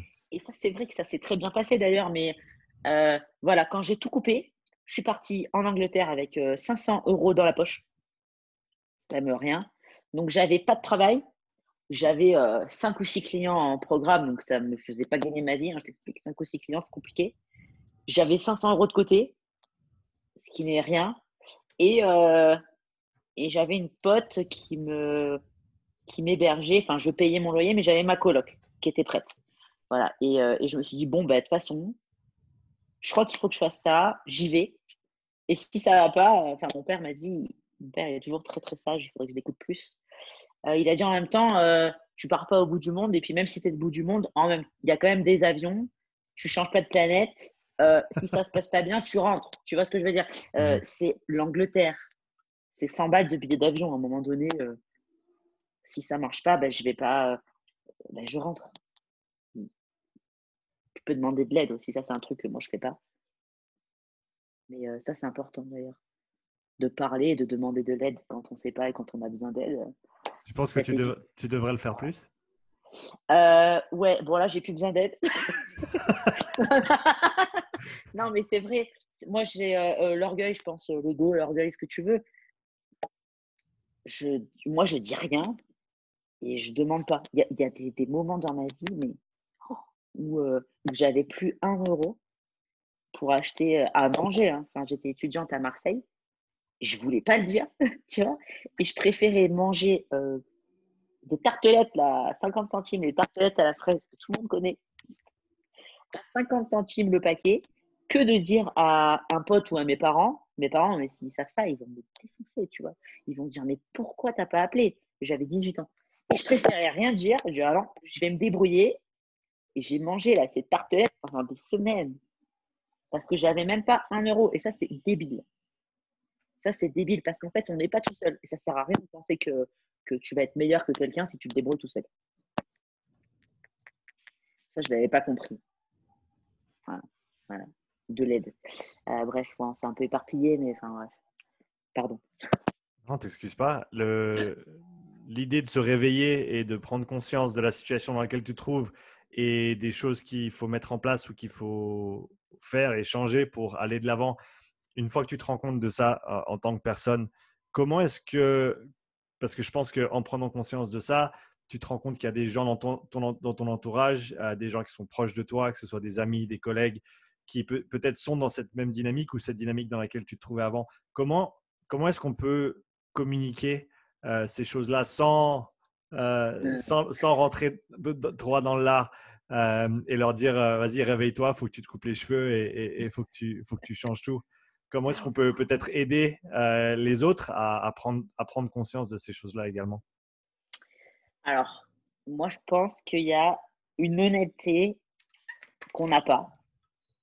Déjà, bon, envers soi-même, hein, on l'a dit, mais envers les autres. Par exemple, quand quelqu'un a pris du poids, il n'y a personne qui lui dit. Parce qu'on n'a pas envie de le vexer. Mais à un moment donné, les choses, euh, elles sont pas méchantes si c'est la vérité. Donc, c'est vrai. J'ai un, ami qui dit Je vais pas m'excuser. Si tu t'excuses, c'est que tu as tort et tu n'aurais pas dû le dire. Donc, si tu dis quelque chose, c'est que tu le penses, tu vas pas t'excuser et en plus, c'est la vérité. Donc, moi, par exemple, j'aurais bien aimé qu'on me dise quand j'ai pris 7 kilos que je n'ai pas vu, je vais fermer les yeux, c'est pas vrai, mais il n'y a personne qui me l'a dit. Sans déconner, ça se voyait, tu vois. Et moi, en fait, euh, je pense qu'il faut être honnête. Donc, quand tu as un pote que tu vois bien qu'il est euh, au bout de sa vie, parce qu'en fait, tous les jours, tu l'entends se plaindre de, euh, alors je vais dire un truc horrible, de sa femme, imagine, de sa femme. Pourquoi? Bon, c'est dur, sa famille. S'il est marié, c'est chaud. Sa copine. sa copine. Euh, il faut être honnête et dire à, à ton ami, bah, écoute, euh, euh, ça, fait, ça fait un an que je te connais et tu te plains tous les jours de ta copine et tu es de mauvaise humeur et ça te ruine la vie. Et ben en fait, il faut qu'il y ait quelqu'un dans ton entourage qui soit capable de le dire. Ben, cette personne, elle n'est peut-être pas faite pour toi et je pense que tu serais plus heureux si tu te séparais de cette personne. Et ça marche pour le boulot et tout ça parce qu'en fait, si tu veux, soi-même, on voit rien. Moi, je pense qu'on est euh, dans notre truc et qu'on ne se rend pas forcément compte, déjà. Donc, j'ai dit tout à l'heure qu'il faut se réveiller, mais des fois, on ne sait même pas qu'on dort. En fait, on pense que c'est la, fatalité et c'est comme ça. Mais je pense que tout le monde autour le voit. Moi, tout le monde a vu que je parlais trop mal aux gens et que j'étais tout le temps énervée dans mes coachings. Il n'y a personne qui m'a dit Hello, tu as poussé, tu pousses. C'est pas très bien ce que tu es en train de faire. Il n'y a personne qui l'a dit. Qu'est-ce qui nous manque euh, dans, je vais dire la société, parce que je pense que c'est à, ce niveau-là. Qu'est-ce qui nous manque euh, pour, pour développer cette confiance et ces relations avec des... Encore une fois, c'est vrai que comme tu le dis, c'est des, des, des, conversations très, très honnêtes qu'on devrait pouvoir avoir, surtout avec les gens avec qui on est très proche, mais au final, on ne le fait même pas. Qu'est-ce qui manque dans, dans ce cadre-là? Pourquoi on ne le fait pas? Moi, je pense qu'on fuit le conflit tout le temps. Parce qu'en fait, tu sais que si tu dis à ta copine qu'elle a grossi, ça va pas être un bon moment. tu vas t'embrouiller. Et je pense qu'on n'a pas envie. En fait, on préfère pas voir tu fermes les yeux, ça n'existe pas et je vais pas m'engueuler avec elle. Écoute, euh, tu vois, la négativité, etc. Donc finalement, on dit juste rien. Comme ça, euh, on évite on ça vient, le souci. Ça, vient repousser à plus tard les, les, les, guillemets, les problèmes. Tu parlais d'ouvrir les lettres avant. Un truc que j'ai commencé hein. à faire récemment, c'est que quand je reçois une lettre et que je sais que c'est une facture, bah, plutôt que de la mettre dans la boîte et de dire Ah putain, à la fin du mois, je ne sais pas ce qui va tomber, mais ça va tomber, eh ben, je l'ouvre tout de suite et je la regarde. Ouais, je, la, ça. je la regarde et je la mets dans la boîte. Et oui, je la paye à la fin du mois, mais au moins je sais. Au moins je sais ce qu'il y a et, le plus dur est fait. Quoi. Mais. Euh, donc on en revient toujours à repousser les, problèmes plutôt que de les euh, bah, de s'y atteler tout de suite quoi. Après c'est quelque chose qu'on n'apprend pas moi je pense euh, à, l'école on mmh. n'apprend pas à, gérer les relations. On est assis et on, écoute et on écrit et on lit. Enfin, mais il n'y a pas, euh, tu vois, il faudrait des cours où tu parles avec tes, avec tes petits camarades de classe.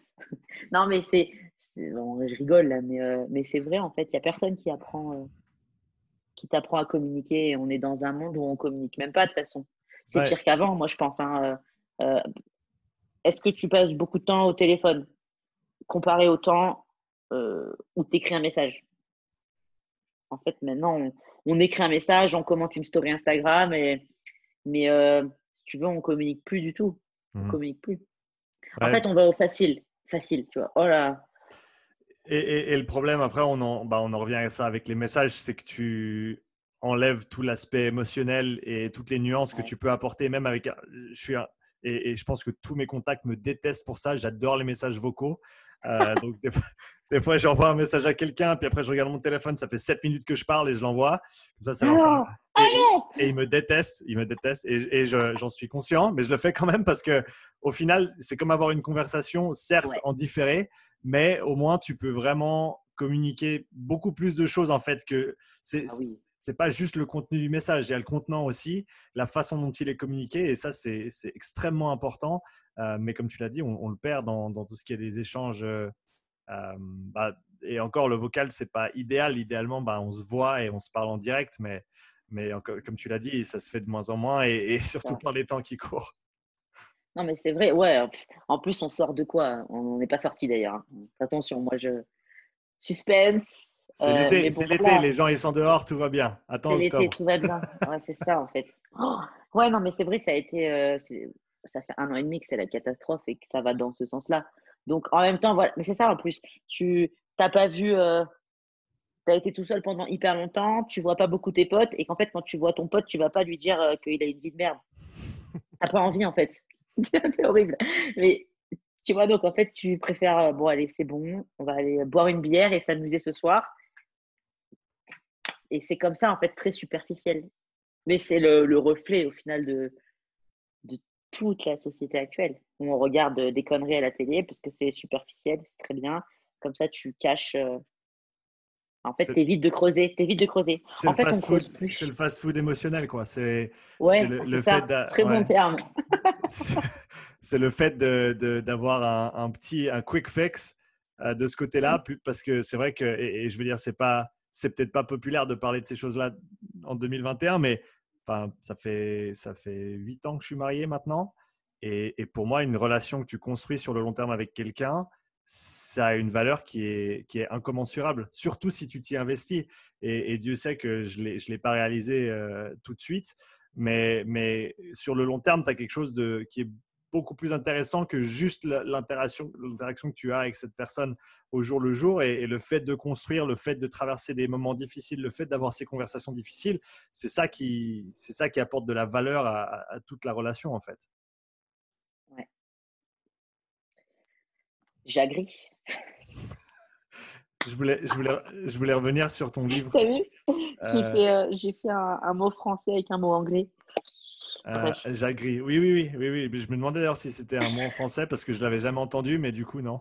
parce que, parce que mon, mon, cerveau, il mélange aussi des fois. Donc, euh, écoute, je, je, suis content que tu sois là avec moi. C'est ce genre de vanne. Enfin, je, je, parle pas beaucoup français, en fait, dans, dans mes journées. Mmh du mmh. coup parce que mes, mes business partners, ils sont anglais. Euh, euh, je suis aux États-Unis. Enfin bref. Et du coup, euh, ouais, je m'invente des mots. J'ai l'air con. Hein. Du coup, je comprends Jean-Claude Van Damme, des fois. Bien. Bah écoute, je suis dans le même bain que toi et, ça, a, ça a dû me prendre, je pense que ça a dû me prendre un an, en tout cas un an pour apprendre à parler après mes sept ans au Canada quand je suis revenu, mmh. à, à, reparler français parce que c'est vrai que je parlais très très peu français au quotidien et j'ai perdu plein de vocabulaire. Et tout le vocabulaire de coaching que j'avais appris au Canada, bah, je ne le connaissais pas du tout, donc je ne ah servais vraiment à rien. Et, encore aujourd'hui, il y a des fois c'est difficile. Donc pour tous ceux qui m'écoutent parler, des fois, euh, si vous faites un peu comme ça, c'est normal. Euh, ça, ça encore un peu, mais hello, on y travaille et ça va, ça va le faire. On y travaille. C'est ça. Je voulais revenir sur ton, sur ton bouquin, Hello, et, et, parler un petit peu des sujets qui, à ton avis, manquent que ce soit dans les conversations de tous les jours ou dans la littérature ou dans les, livres ou dans les, dans les informations disponibles euh, par rapport à, ce côté euh, entraînement au féminin, donc tout, tout l'aspect qui est propre aux femmes dans, dans, le monde du, développement, de l'entraînement, du fitness, etc. ouais. Alors déjà, il existe un tas de livres sur l'entraînement général. Il y a de très très bons bouquins. Euh, analytique, j'appelle ça analytique, donc c'est-à-dire que si tu as envie d'apprendre un peu euh, euh, les bases physiologiques de la prépa physique ou de l'entraînement, tu vas trouver ça hyper facilement. Il y a des tonnes de bouquins, plus ou moins bien. Oh non, mais après, qu'est-ce, en fait, en gros, qu'est-ce qui va différencier un homme d'une femme sur le côté training ou athlète? Ben, Ça, déjà, il n'y a pas beaucoup d'infos. Donc, il faut vraiment que le sujet t'intéresse et que tu fasses toi-même ta recherche si tu as envie de trouver des infos là-dessus. Et euh, en fait, la seule différence, déjà, la, première grosse différence, c'est que c'est culturel. C'est que pendant des milliers d'années, les femmes, elles n'ont pas fait de sport. Elles n'avaient pas le droit de faire de sport. Donc, on a un énorme retard. Donc, ça, c'est hyper important déjà de comprendre mmh. qu'il y a un retard monstre euh, entre l'homme et la femme au niveau de la performance et de la culture euh, de l'entraînement. Il faut savoir que tous les sports euh, ont été créés pour les hommes et qu'après, on a autorisé les femmes à le pratiquer. En fait, on a toléré la pratique féminine. C'était vraiment dans les textes, quand tu lis, c'était toléré. Par contre, c'était pas du tout autorisé de faire de la compétition. Mmh. Et ça, c'est un truc euh, ça, c'est un truc de ouf que moi, je ne savais pas. Hein. Je ne savais pas du tout à ce point-là. J'ai appris un super truc sur le crossfit, j'en parle après. Euh, bref, donc là, c'est vraiment la plus grosse des différences. Parce que quand tu, si tu t'intéresses un peu à l'histoire, tu trouveras des dessins euh, dans l'Égypte antique où il y avait il y a des dessins de femmes qui faisaient du sandbag, mmh. qui soulevaient des trucs. C'était vraiment euh, c'était leur outil de travail. Hein. De toute façon, il n'y avait pas grand-chose, il n'y avait pas l'équipement moderne, tu vois. Ils avaient des sacs de sable et ils faisaient du sport avec ça. En fait, tu as des traces. Donc, en fait, il y a des femmes qui pratiquaient. Par contre, tu te rends compte en faisant un peu plus de recherche qu'on les laissait faire. Mais par contre, euh, si tu as envie de vraiment jouer euh, et de faire de la compétition, parce que la compétition, c'est venu très tôt hein, dans tous les pays, euh, ça, tu n'as pas le droit. Ça, c'est pas possible. Mmh. Tu vois, les premiers Jeux Olympiques, ah non. D'ailleurs, s'il y a une femme qui est tentée, parce qu'elles ont tenté, hein, euh, elles étaient jetées euh, de la falaise. Bon, ben, en fait, elles allaient mourir. Donc, en fait, euh, sentence létale, tu vois. Ça, mmh. c'est ça, c'est un truc incroyable. Donc, voilà. Ça, il faut, faut, comprendre ça. Donc, on part de beaucoup plus loin. De beaucoup, beaucoup plus loin. Et donc, on n'a pas, on pas autant de recul, en fait, si tu veux. Mmh pas autant de recul. ouais. Au niveau compétitif, en tout cas, par exemple, euh, aux, Jeux Olympiques, puisque là, tout le monde parle des JO, euh, en altéro notamment, les femmes, elles ont été autorisées à faire de l'haltérophilie en 2000. Mmh Sachant que l'haltérophilie, c'est le, le, sport le plus ancien avec la course à pied euh, aux premiers Jeux Olympiques à Athènes. Les anciens Jeux Olympiques, il y avait l'haltérophilie, il y avait de la course et il y avait, je crois qu'ils faisaient du tir à l'arc, des choses comme ça et donc, c'est un des sports les plus anciens. Et il a fallu attendre, je ne sais pas, 2000 ans euh, pour avoir une catégorie féminine. Ça, je trouve ça incroyable. Du mmh. coup, ça fait que 20 ans qu'aux Jeux Olympiques, les femmes, elles ont une, catégorie euh, en haltérophilie. ça, c'est, tu vois, c'est dingue. Hein. et, si, on, si, on, prend les sports qui, ou peut-être il y a eu une pratique féminine plus, euh, plus en, plus en amont. Tu, parlais du fait que, bah oui, comme, comme tu l'as dit, c'est le, temps de développement n'a pas été le même pour l'aspect compétitif côté féminin. quels sont les, les, aspects qui, à ton avis, ont, le plus de retard, si on peut parler comme ça, dans, dans le développement de, de, de, la femme dans un contexte féminin? Du coup, on fait les études plus tard.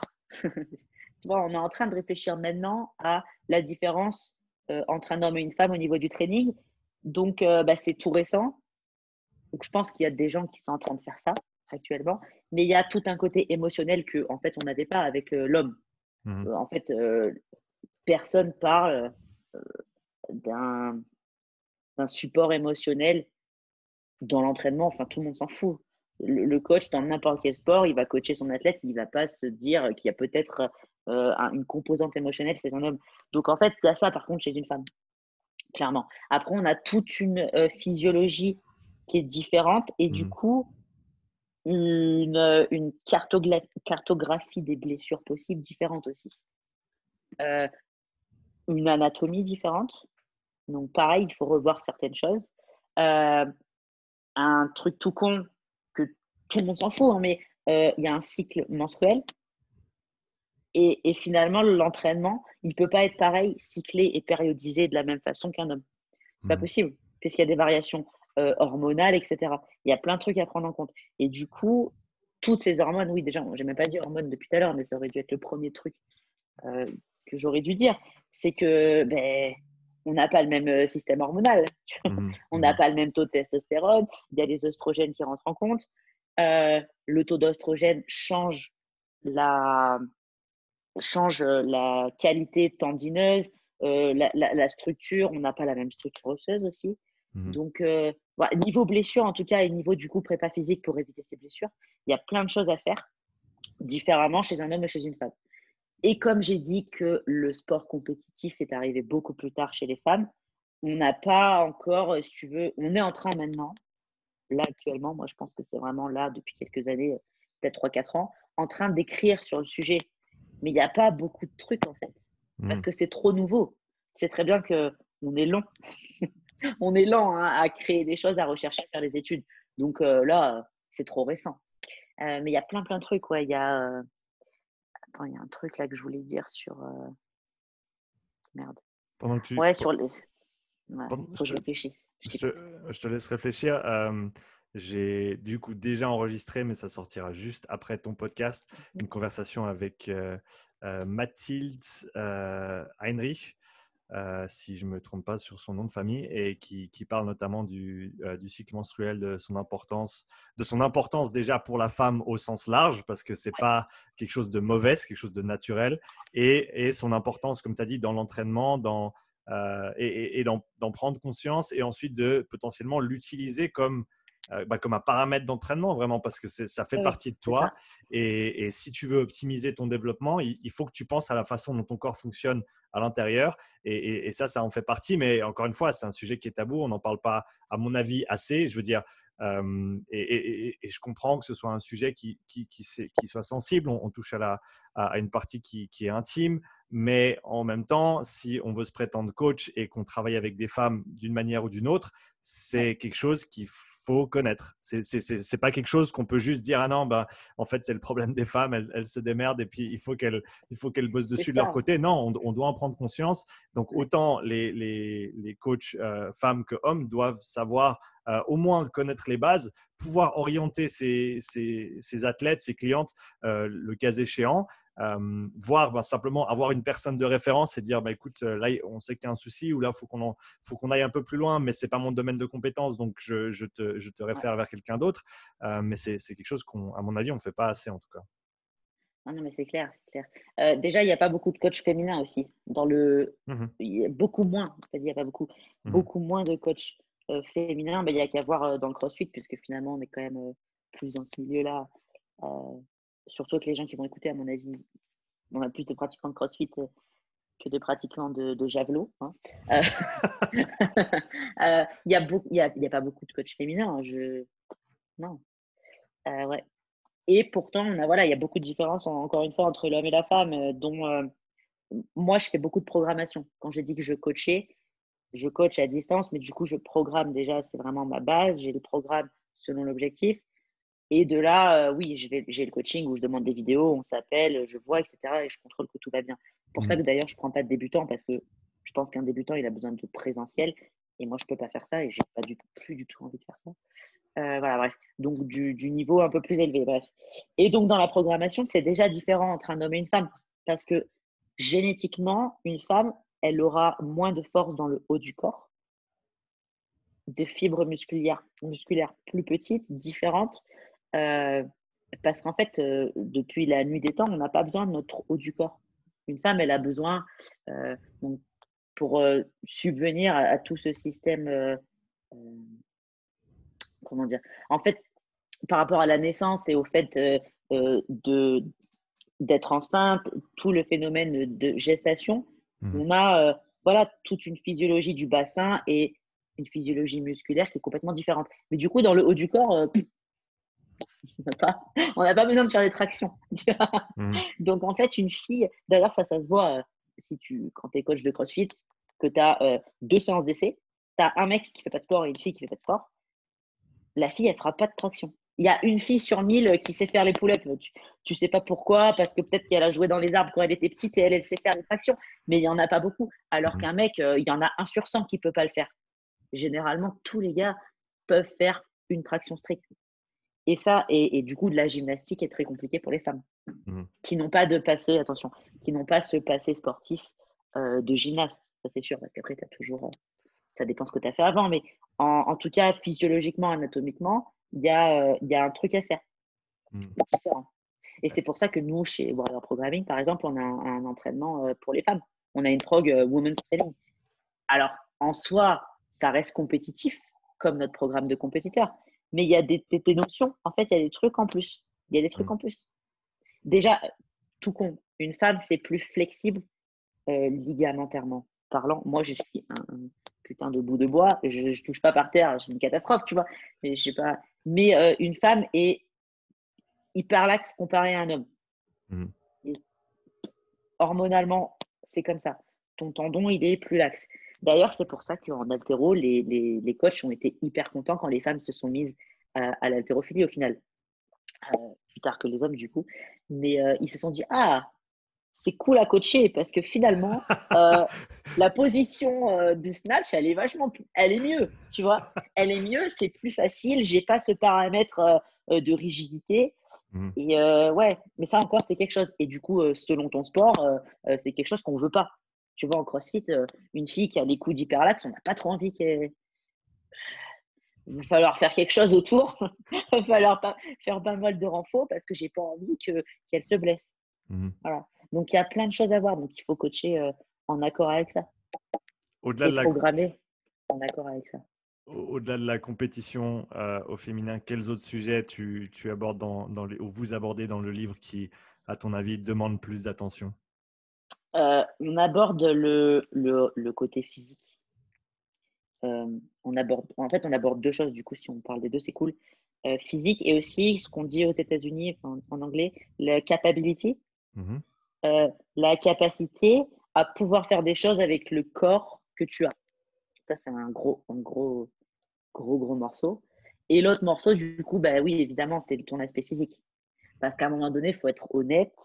Quand tu fais euh, tout ce qui est sport dérivé de fitness et de muscu, même si le crossfit c'est compétitif, à un moment donné, 90% des gens qui poussent les portes d'une box de crossfit, ils veulent être mieux dans leur peau, peut-être plus musclé pour un mec, peut-être plus mince pour une fille, j'en sais rien. Mais bref, il y a quand même une volonté de ressembler à quelque chose. Ça, ce serait hypocrite, je pense, de dire que tu fais du crossfit que pour avoir, euh, pour faire des thrusters ou pour faire un chrono euh, à Murph. Ça, enfin, j'aimerais bien trouver quelqu'un qui me dit ça, qui est honnête. Je pense pas. tu vois, je pense pas. Il y a quand même un paramètre. Et, et, et, je pense, et je pense que c'est un paramètre qui est sous-coté. Et je pense qu'il a une mauvaise réputation, qu'on se dit, ah, mais si tu fais, si tu fais quelque chose parce que tu as envie de, bah de comme, on dit, euh, comme on dit en anglais, look good naked, euh, si, si, tu fais quelque chose pour ça, bah, c'est vaniteux, c'est pas bien. À mon avis, c'est si, enfin, je veux dire, c'est incontestable que de se sentir bien dans sa peau, ça va avoir une répercussion positive sur ton, sur ton mindset, sur la Ah façon oui. dont tu te vois, la façon dont tu te parles. Et, et- et quand on parle d'optimisation de soi, ben ça, ça- ça va de soi en fait, que ça, ça va Bien de sûr. pair. Et, et donc pourquoi se priver d'un développement esthétique euh, qui va nous, nous aider à nous sentir mieux et, faire en sorte que ben, ça nous fait plaisir d'aller à la plage, à la piscine. Et, Voilà. euh, je veux dire, c'est quand même quelque chose d'important. Mais euh, c'est pour ça que Marcus Philly euh, gagne beaucoup d'argent. Parce que Marcus Philly, euh, eh ben, il s'est dit tiens, moi, bon, j'ai fait les games, cool, euh, je pense que j'ai envie de faire autre chose. Et euh, le gars, quand même, euh, il est quand même incroyable, quoi, parce qu'il a lancé un truc, finalement, en fait, il a donné un nouveau nom à un truc qui existait déjà. Ah, il n'a pas réinventé la roue. dit Eh, je fais du functional bodybuilding, je vais tout filmer correctement avec des. Alors, truc tout con, mais moi j'adore ce qu'il fait et en fait, il le fait tellement bien que toutes les, toutes les vidéos euh, que je donne à mes athlètes, quand je veux être sûr qu'ils vont, faire, qu'ils vont faire le bon mouvement, tu peux être sûr, hein, c'est Marcus Philly à chaque fois. Parce qu'en fait, il le fait bien. Le gars, euh, il bouge parfaitement. Du coup, il n'est pas blessé parce qu'il fait que du renfort de toute façon. Et, euh, et en fait, bah, il, il s'est dit, bah, franchement, je vais être honnête. Et oui, les gens, ils veulent être bien, se sentir bien et être beau et pas avoir mal partout. Je vais faire ça, on va voir. Et en fait, euh, mais qui ne connaît pas maintenant? C'est devenu un, un- incontournable en fait. Et il y a des gens qui font que ça. hein. Il y a des gens sur sa prog qui font que ça. Est-ce que tu penses que c'est un, un stigma un, un petit peu plus développé côté, côté féminin, ce- ce- cette idée de se développer de manière euh, esthétique, en, plus de tout le reste, bien sûr, mais est-ce que c'est mal vu de se dire, ben, je vais à la salle pour, euh, pour être plus belle ou pour être, euh, ou pour peut-être pas directement sur le côté de la beauté, mais pour, voilà, pour me développer physiquement, est-ce que c'est quelque chose qui est encore un petit peu tabou? Moi, je pense que maintenant, non. Je pense que c'est devenu plutôt normal au final. hein. Par contre, ce qui est moins normal, c'est euh, si tu veux euh, plus de masse musculaire, si tu veux être plus, tu vois, plus, plus, plus, plus. Mhm. Ça, c'est encore un peu plus compliqué, mais euh, une fille qui va faire du sport pour se sentir mieux et être bien à la plage, ça, c'est devenu commun. hein. Mhm. D'ailleurs, moi, j'ai un de mes programmes nutrition qui s'appelle Bikini Ready, parce que je trouvais ça cool. Comme nom, Ça sonne Bikini bien, Ready. Bon, ça alors sonne bien. attention, attention, j'ai eu des messages, oh là là là, pff, des messages de gens euh, outrés, euh, outrés d'appeler ça comme ça. Et si, euh, ah bon, et si moi je vais aller à la plage, j'ai pas besoin d'être skinny. Les gens, ils ont rien compris, tu vois. C'était un peu d'humour et en fait, c'était un peu d'honnêteté aussi. je suis Mhm. désolée, Mhm. mais si on parle à des filles ouvertement, il y a des gens qui refusent des choses parce qu'ils se sentent pas à l'aise euh, d'aller d'être en maillot de bain. Moi, j'ai un ami qui a écrit un texte là-dessus. Quand il était plus petit, il était, il est mexicain, il était en, en gros surpoids et en fait, il avait toujours une excuse pour pas aller euh, au parc aquatique avec l'école ou pour pas faire natation. Et ça, il y en a, il y en a tout le temps. Mhm. Donc en fait, euh, bon, l'autre qui m'est tombé dessus parce que j'ai appelé mon programme Bikini Ready, euh, j'ai envie de dire, bon, laisse-moi tranquille, c'est pas grave, il y a des gens pas contents, mais, euh, mais dans le fond, c'est un peu vrai, quoi. Mhm. C'est un peu vrai. Ouais, ouais. Quel, euh, quel sujet te tiennent à cœur ces jours-ci? Moi, mon, mon gros sujet vraiment que j'aime bien, c'est d'être capable de faire des choses avec ton corps et du coup, tu t'es entraîné, euh, certes euh, dans n'importe quel sport, mais tu es capable de faire des trucs en dehors. D'ailleurs, je crois que c'était un peu un principe du CrossFit à la base, de, de faire du CrossFit dans ta salle pour profiter outside de the box, blablabla. Mhm. Euh, Il y a tout le monde qui a oublié ça, je pense. Euh, clairement. Euh, tu sais, les gens maintenant, ils veulent être euh, les, les plus forts de leur salle. Bon, J'en ai parlé trop de fois dans des podcasts, je vais pas y aller là-dedans. Mais euh, c'est vrai, on oublie qu'il y a des trucs trop cool à faire. Donc, dans mon bouquin, en tout cas, c'est un truc euh, euh, dont on parle et dont on va parler encore plus en, en- continuant à bosser dessus, tu vois. Euh, c'est d'être capable de faire. Moi, j'ai une histoire toute bête. Il y a un an et demi, je suis venue ici à Salt Lake City. Je suis allée euh, dans un des canyons parce que c'est hyper beau ici. Tu as beaucoup de canyons. Je sais pas si les gens sont allés aux États-Unis. euh, en tout cas, Utah, Nevada, c'est fantastique. Et en fait, un truc incroyable, faut savoir que tu peux visiter tous les canyons de ta voiture. Alors ça, c'est un truc de ouf. Moi, je trouve ça incroyable. Toujours plus, quoi, tu vois. Donc, en fait, les gens, ils te disent qu'ils vont euh, euh, à Bryce Canyon, là. Mais en fait, pas du tout. Ils ont conduit sur la route, ils l'ont vu. Tu as des points photos. Alors, génial. Tu sors de la voiture. C'est un truc de dingue. Et tu prends la photo du canyon. Sauf qu'en fait, c'est pas ça le canyon. En vrai, tu vas dedans.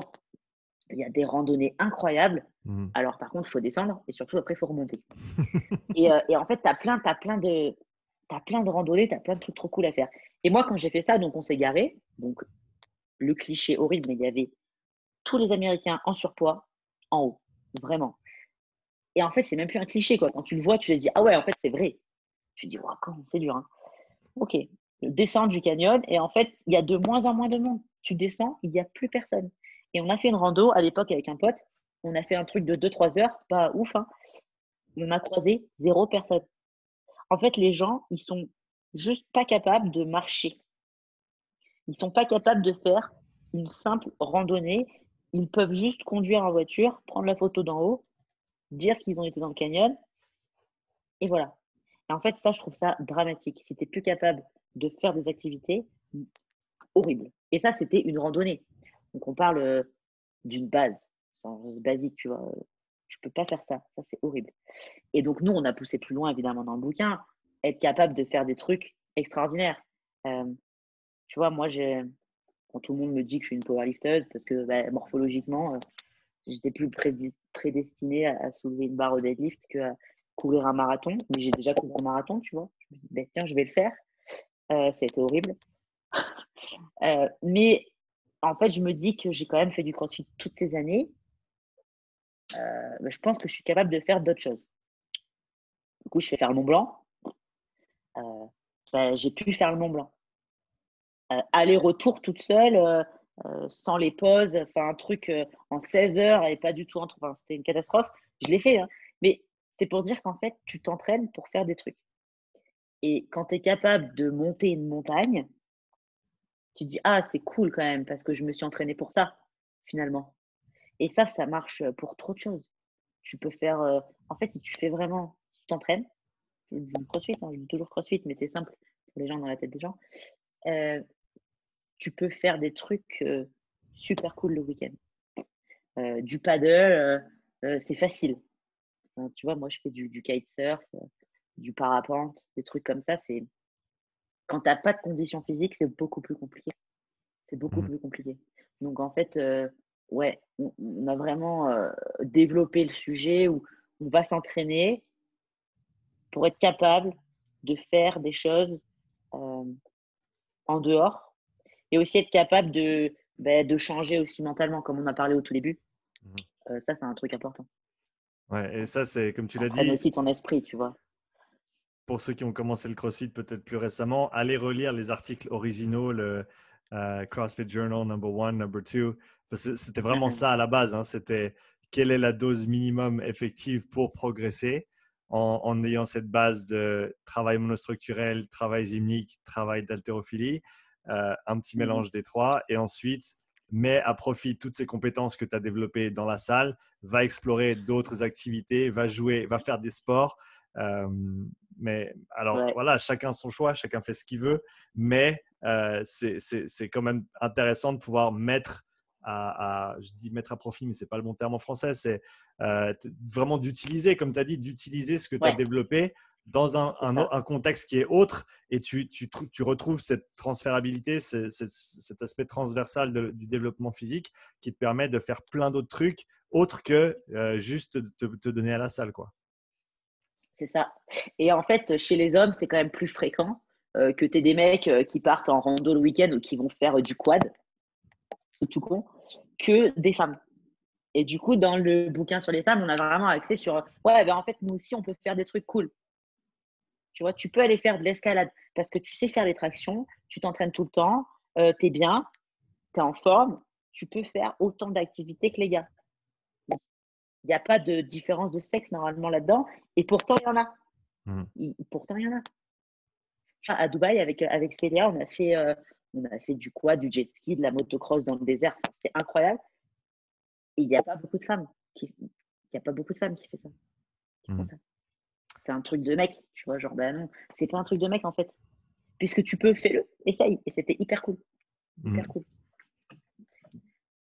Dans la continuité de, de cette conversation-là, et un sujet qui est un petit peu sensible euh, ces jours-ci, c'est celui des, des athlètes, des athlètes transgenres.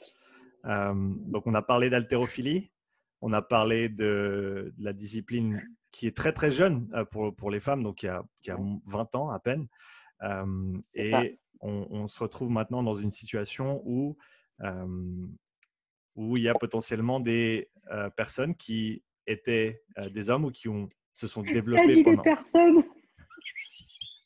des personnes qui se sont... Non, non, non, vas-y, des personnes qui se sont développées, euh, qui, ont, qui ont une période de développement de, je sais pas, 20, 30 ans euh, en tant qu'homme, avec les hormones d'un homme, euh, avec tous les avantages que, que ça peut avoir, et qui ensuite, de leur propre choix, et, de, mon, de mon côté, je, je les respecte pour ça, décident de, de- de faire une transition vers euh, l'autre euh, l'autre sexe. Et maintenant, là où je pense que ça coince un petit peu, c'est le fait que euh, ces personnes-là vont se retrouver en compétition face à des femmes. Euh, et euh, certes, on peut décider de se présenter comme on veut dans le monde. euh, et ça, c'est, je, c'est, c'est- encore une fois, c'est quelque chose que, euh, que je respecte. Mais quand on, on a un aspect euh, physique et qui, qui, qui va compétitif, donc dans, dans ce cadre-là, par exemple dans l'haltérophilie, euh, c'est quelque chose qui, qui, qui peut poser euh, quelques soucis. Et qu'est-ce que tu en penses de ça? Ah, J'en pense beaucoup de choses. Euh, comme on a dit tout à l'heure, hein, c'est bien, on est reparti sur euh, la base. Les femmes, elles se sont battues pour avoir le droit. Mhm. Attention, je ne suis pas du tout féministe, là. Je vois venir les gens, là. Je déteste ce genre de personnes féministes hystériques, qu'on soit clair. Donc, c'est pas ça que je suis en train de faire du tout. Mais euh, de par euh, mes recherches, en tout cas, je me suis rendu compte que les femmes ont dû se battre pour pouvoir être en compétition Mhm. entre elles, hein, mais pouvoir pratiquer, déjà pratiquer pour le plaisir et aller en compétition. C'est quand même incroyable qu'il ait fallu euh, autant d'années pour, euh, voilà, pour faire ça. Bref, donc ça fait 20 ans qu'on peut faire de l'haltérophilie aux Jeux Olympiques. Génial. Euh, donc on a eu tout ce process d'essayer euh, voilà, de se battre, de créer des fédérations. Il y a eu plein de trucs hein, entre-temps. hein. Euh, J'en ai pas parlé, mais il y a eu des, des femmes qui ont créé des ligues pour pouvoir euh, faire de la compète entre elles. Enfin, c'était, ça a été très compliqué, très long dans tous les pays du monde, en Égypte, en Grèce, etc. Bref, on, y arrive, on est là, ça fait à peine 20 ans, donc c'est un peu, c'était hier, en gros, c'était hier. Et là, eh ben en fait, euh, on va mettre des hommes, moi clairement je vais dire comme ça, on va mettre des hommes dans des catégories de femmes. Euh, alors en fait, il reste quoi? Tu vois? Parce que les femmes, elles se sont battues pour avoir le droit de faire la compète. Mhm. Elles sont là, elles font de la compète. Il y a tout un truc, hein, il y a, euh, il y a un, un tableau de record, il y a des choses, il y a toute une culture. Et en fait, là, on arrête tout. Ça suffit. Et euh, bah, tiens, euh, bah, quoi? Bah, Le mec, euh, maintenant, euh, c'est une femme, donc il peut venir aussi. Mais en fait, non, parce qu'en fait, c'est pas une femme. En fait, c'est un homme. Tu vois, ce- ce- c'est simple. Quand tu nais, il y a des chromosomes. C'est de la biologie, la science, ce que tu veux. Euh, il y a XX, XY, c'est pas pareil. Et en fonction de ça, euh, tu as des qualités différentes, une, une anatomie différente. On en a parlé tout à l'heure, des Mhm. différences monumentales en fait en termes de physiologie, euh, euh, en termes de, on n'a même pas dit ça, mais en termes de pourcentage de force, de Mhm. pourcentage euh, de quantité de fibre musculaire et de taille, de les leviers aussi. le levier d'un d'un homme, c'est pas du tout euh, le même que le mien, quoi. Enfin, il faut, faut pas être trop intelligent et avoir fait trop de physique pour comprendre que, que la force et la puissance, ça va pas se développer pareil, selon ta structure osseuse, ta structure cartilagineuse et tes bras de levier, quoi. C'est pas possible. Sans parler des hormones dont on a parlé. D'ailleurs, les hormones, les gens vont te dire ça. Oui, mais ils ont arrêté euh, euh, la production de testostérone, blablabla, euh, et ils prennent des oestrogènes. Et en fait, le taux de testostérone est légalement, tu sais, dans les normes autorisées. Donc, en fait, il n'y a pas de souci. Il peut être, cette personne, personne peut aller dans la catégorie des femmes puisqu'elle n'a pas autant de testostérone qu'un homme. Mhm. Mais en fait, on n'a pas euh, le passé sportif, on en parle ou pas? C'est un truc de ouf, quoi. Ça fait, ça c'est comme si le mec il se dope, c'est un mec qui se dope pendant 30 ans, il arrête et il dit ouais ben, c'est bon, moi je suis pas dopé depuis deux ans, je peux bien faire de la compète. Non, parce qu'en fait tout ce qu'il a fait avant se répercute dans ce qu'il peut le faire, ce qu'il peut faire maintenant. Donc c'est ce gars là, Lorraine Hubbard, qui fait les Jeux Olympiques, il a 43 ans en plus. que le mec a pas 20 ans. Donc ça fait, je ne sais pas, 40 ans peut-être, je ne sais pas quand c'est que quand est-ce que la transition a eu lieu. Euh, mais cette personne, en tout cas, a, vécu en tant qu'homme, s'est entraîné comme un homme, ça c'est important aussi. Hein. Euh, la charge d'entraînement, le volume, euh, et puis là, d'un coup, on l'autorise à aller aux Jeux Olympiques, enfin les Jeux Olympiques, mmh. dans la catégorie des femmes. Alors, il va se passer quoi? Il va prendre les records? Enfin, du coup, bah, les records féminins, ils veulent plus rien dire en fait. Alors là, on a vu ça en weightlifting, mais il y a eu beaucoup plus grave il y a quelques mois. Euh, il y a eu euh, un, combat UFC avec euh, ce, gars là qui, a fendu le crâne, qui a fracturé un crâne dans, une, dans un combat féminin. si là, on me dit que c'est normal, alors je ne sais plus, tu vois. et d'ailleurs, cette femme qui s'est fait péter le crâne a, a dit qu'elle n'avait jamais senti une telle puissance dans aucun de ses combats de toute sa carrière et que elle était certaine en fait, cette personne n'est pas une femme, quoi. C'est possible.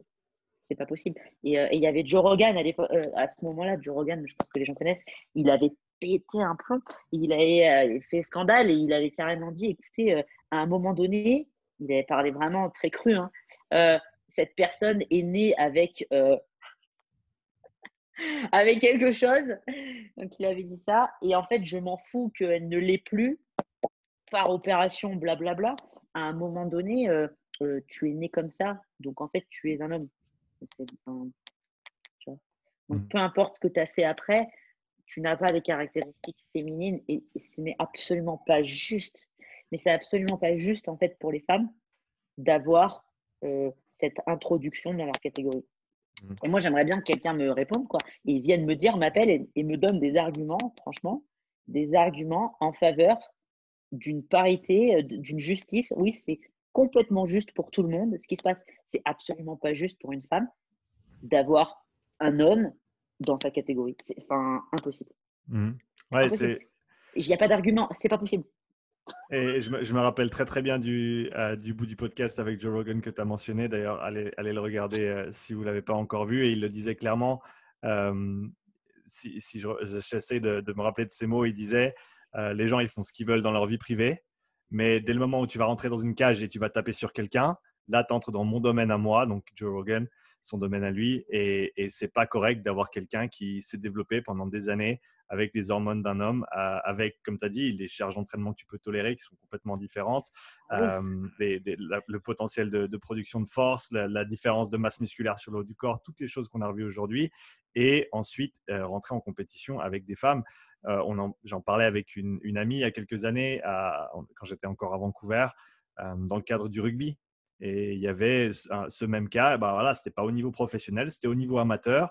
mais, et, autant, et, et, je pense que c'est une situation qui est compliquée et, ça demande de la nuance et ça demande des pincettes parce qu'encore une fois, on parle d'un choix que quelqu'un a fait, un choix qui, à mon avis, peut se respecter dans la, dans la sphère privée et devrait se respecter. Ah mais dès le moment où, encore une fois, il y a un impact sur un, un aspect compétitif, et, encore une fois, on parle de, comme tu l'as dit, vous vous êtes battu. Euh, les femmes ont dû se battre pendant très longtemps pour avoir accès à certaines disciplines sportives, pouvoir les pratiquer, euh, avoir même assez de personnes, bah, par exemple des équipes féminines en rugby, bah, tu as, beaucoup moins de, de, en termes de nombre, en termes de participants, en termes d'athlètes, tu en as beaucoup moins que des hommes. Donc les clubs, c'est plus difficile, il faut commencer avec une équipe à 7 parce que tu n'as pas assez pour faire une équipe complète, ça se développe plus gentiment. Euh, et donc déjà, il y a une certaine entre guillemets, précarité au niveau du développement du fait que ce n'est pas un sport qui est super populaire. Bien sûr, celles qui s'engagent dans ce sport sont complètement dévouées et, tu, le vois si tu as déjà côtoyé des, équipes féminines de rugby, elles adorent ça, elles ont vraiment, euh, c'est leur sport quoi. Euh, mais, maintenant, on, s'en retrouve à, un moment dans le temps où eh ben, ces, femmes qui se sont battues pour ça et qui, et qui pratiquent leur sport potentiellement vont se retrouver contre des gabarits qui ne sont pas du tout les mêmes. et, je pense que, en, tout cas, en tout cas, à mon avis, c'est c'est vraiment une situation qui demande à être investiguée et qui demande à être réfléchie un petit peu plus parce que c'est n'est pas si simple de dire que je décide de me présenter comme un tel et, donc je peux maintenant avoir accès à, ces compétitions et, avoir un, très clairement un, avantage incontestable au niveau, au niveau physique. C'est ça. Oui, voilà. je suis d'accord. Non, mais c'est vrai. Et c'est vraiment pas faire la différence, oui, comme tu l'as dit, entre la vie personnelle, la vie d'ailleurs aussi, personnelle et tout le monde fait ce qu'il veut. Hein. Tout le monde fait ce qu'il veut. Ça, il n'y a pas de souci. J'ai aucun problème avec ça. Mais par contre, à un moment donné, non, il y a quand même des règles mmh. dans le sport et, tu peux plus. J'ai vu des photos, moi, de, oh, de basket aux États-Unis, des équipes de basket. C'est une blague. C'est une blague, en fait. Le mec, mmh. il fait 2 mètres 20. Enfin, il va. Ben ouais. c'est compliqué, quoi. Ouais. Ouais, t'imagines Donc là, c'est rigolo, mais euh, il y a des trucs beaucoup moins drôles. Donc, comme cette fille qui se fait fracasser le crâne, c'est absolument pas drôle. Euh, là, c'est hyper dangereux, elle aurait pu juste mourir. Ou alors, euh, l'inclusion de, de Lorraine Hubbard fait qu'il y a une fille qui est déclassée et qui ne va pas aux Jeux Olympiques. Alors, ça, tu vas expliquer à la gamine qui a 18 ans, là, qu'en fait, elle a 19 ans, je crois. Elle ne peut pas faire les Jeux Olympiques. Elle pensait qu'elle y allait. En fait, tu vas plus? Parce qu'il y a ce gars-là. Ouais, bon, ben, en fait, c'est une femme maintenant. Donc, il va prendre ta place. Bah, c'est horrible. Ben, sans déconner. Mmh. Moi, je ne trouve même pas de. Je sais pas. J'ai pas d'argument en faveur, en fait. Et je suis hyper. ça me met en colère, en fait, que les gens ne disent rien. Mmh. Tu mmh. vois, j'ai rencontré quelqu'un ici qui est au board, je sais pas comment on dit, USA Weightlifting. Ouais. il s'appelle Sean Waxman. Je pense qu'il est assez connu. Et Sean, on, se voit tous les matins. Il est hyper cool, on boit le café, il fait ça agréable parce qu'il est pété de partout comme tous les athlètes professionnels à la retraite. il est génial ce gars, mais il m'explique que aux États-Unis, dans l'association USA Weightlifting, il n'y a pas de femme qui ouvre sa bouche. Quoi. Donc les, les mecs parlent, ils sont pas d'accord, mais à un moment donné, c'est des hommes. Et puis en fait, finalement, c'est plus leur problème. Et, euh, il m'explique que bon, bah, ils se battent pas plus que ça. oui, bon, c'est pas normal, mais bon, voilà quoi. Et il n'y a pas de femme qui, monte au truc et qui, et qui va dire waouh, non, c'est pas juste en fait. C'est pas juste du tout mmh. pour les autres femmes. Donc euh, voilà, donc c'est le manque euh, de. Il n'y a pas de voix encore. Et les gens ont peur aussi de passer pour, pour des monstres tu vois, là, moi, je pense qu'il y a des gens qui ne vont pas comprendre ce que je viens de dire et que je vais me faire traiter de, euh, trucs qui n'ont rien à voir. Hein, parce que d'un coup, tu es homophobe, alors qu'en fait, je ne parle même pas du tout euh, d'homosexualité. Je parle euh, d'un mec transgenre qui, vient dans une catégorie de femmes. Donc, rien à voir, mais les gens vont extrapoler à des trucs que je n'ai même pas dit. Donc, il y a aussi ça. Il y a aussi ça et, ça, ça, je pense les gens préfèrent euh, ne pas parler, tu vois. C'est toujours plus simple de ne pas parler. C'est toujours plus simple de ne pas parler. Et bien sûr, encore une fois, comme je l'ai dit avant, c'est des sujets qui sont compliqués, c'est des sujets qui sont difficiles. Euh, il y a beaucoup d'émotions qui, sont euh, qui sont à prendre en considération aussi dans, dans toutes les parties de la conversation. et, et, comme tu l'as dit, c'est aussi, je trouve, très, très facile de, de quand on essaye d'avoir une conversation comme ça, qui, encore une fois, est compliqué. pour des gens de pointer du doigt et de, et de, et de dire des noms, parce qu'on en est vraiment là, hein, on, en est, on en est juste à, des gens qui, qui vont te traiter de, certains noms parce qu'ils euh, ils ah essayent de, te catégoriser, alors qu'on alors qu'on essaye d'apporter de la nuance, on essaye d'apporter une, une, réflexion dessus, mais, et, je ne sais pas s'il y a vraiment une bonne solution pour faire face à ça, parce que je veux dire, à, à mon avis, les gens qui, les gens qui vont qui vont recourir à ces méthodes-là, donc des méthodes de, euh, de simplement de, de, de, te classer ou de, t'insulter d'une certaine manière, euh, c'est quelque chose qui n'est pas fait de bonne foi, dans le sens où, enfin, comme tu l'as dit, toi, tu es prêt à entendre des arguments, tu es prêt à avoir une conversation, tu es prête à avoir une conversation, mais il faut que la personne en face soit, soit prête aussi à l'avoir. Euh, et, et, simplement insulter les gens, c'est pas c'est pas comme ça qu'on c'est pas comme ça qu'on en est arrivé là en tant que, que, bon vieux singe que l'on est. Euh, c'est pas comme ça qu'on en est arrivé jusqu'ici et c'est certainement pas en s'insultant parmi qu'on va pouvoir aller de l'avant, qu'on va pouvoir avoir apporter plus de nuances sur des, sur des conversations difficiles, euh, sur des sujets qui, voilà, qui, qui touchent à, au choix individuel de, tout un chacun. Euh, mais à mon avis, il, faut ces discussions, euh, il faut ces discussions de manière posée pour faire avancer les choses. Et, donc la difficulté, à mon avis, elle est là. Elle est de même juste avoir une conversation entre adultes et de mmh. pouvoir ben, dire ce qu'on pense et, peut-être de ne pas être d'accord. Euh, parce que, et, ça, c'est un autre truc qu'on ne peut pas faire en 2021, c'est ne pas être d'accord, mais être courtois et, être poli et respecter la personne pour ce qu'elle est et peut-être moins ses idées pour ce qu'elles, qu'elles sont. Euh, mais on a de la peine à dissocier ces deux choses, la personne en face de nous et ensuite les, soit les propos tenus, soit les idées euh, qui, sont, qui sont élaborées. donc voilà, je ne sais pas comment on peut faire, mais à mon avis, il faut, il faut essayer de, ben, le plus possible d'avoir des discussions qui sont euh, entre adultes et, d'essayer de, faire évoluer les conversations vers ça. Mais c'est comme euh, de dire qu'une personne obèse n'est pas en bonne santé. tu es de suite catégorisé de, alors ce mot est incroyable, de grossophobe. Ils ont inventé un mot quoi pour dire ça, mais ce n'est pas du tout le, le cas. En fait, scientifiquement, l'obésité n'est pas euh, euh, saine. Enfin, j'ai pas, je viens pas de t'insulter de gros, de, de, de, manquer de respect à quelqu'un qui est en surpoids. Je, viens de dire que l'obésité euh, n'est pas healthy. Je sais pas comment tu veux dire, tu vois, mais mmh, et mmh. en fait, et je me j'ai déjà eu des messages sur Instagram de trucs de malade. Moi, quand j'avais publié des études sur sur l'obésité et le Covid, enfin bref, et j'avais reçu des menaces d'une d'une d'ailleurs de quelqu'un de connu euh, obèse. Je ne la connaissais pas, hein, moi, mais euh, apparemment de quelqu'un qui écrit en France dans des magazines ou personne publique, euh, je ne sais quoi, là, et qui m'avait complètement menacé. C'était incroyable. Alors qu'en vrai, c'est juste la vérité. J'ai pas dit que, que tu étais quelqu'un de pas bien parce que tu es gros, en fait. J'ai juste dit quand même, il y a des liens et que, que l'obésité en France, c'est une catastrophe et que c'est le premier facteur de toutes les autres maladies et, euh, et que ça coûte cher à la société aussi. Mmh. Pour, pour, ceux que ça intéresse, il y a un, livre qui est fantastique de euh, euh, Renaissance Periodization qui s'appelle mmh. Eating for Health, si je ne me trompe pas. Et il y a, je ne sais plus combien, je, vais dire des chiffres qui sont certainement faux, mais allez voir, il y a entre 8 et 12 chapitres. Et pour chaque chapitre, ils ont revu entre 100 et 200 articles de littérature scientifique.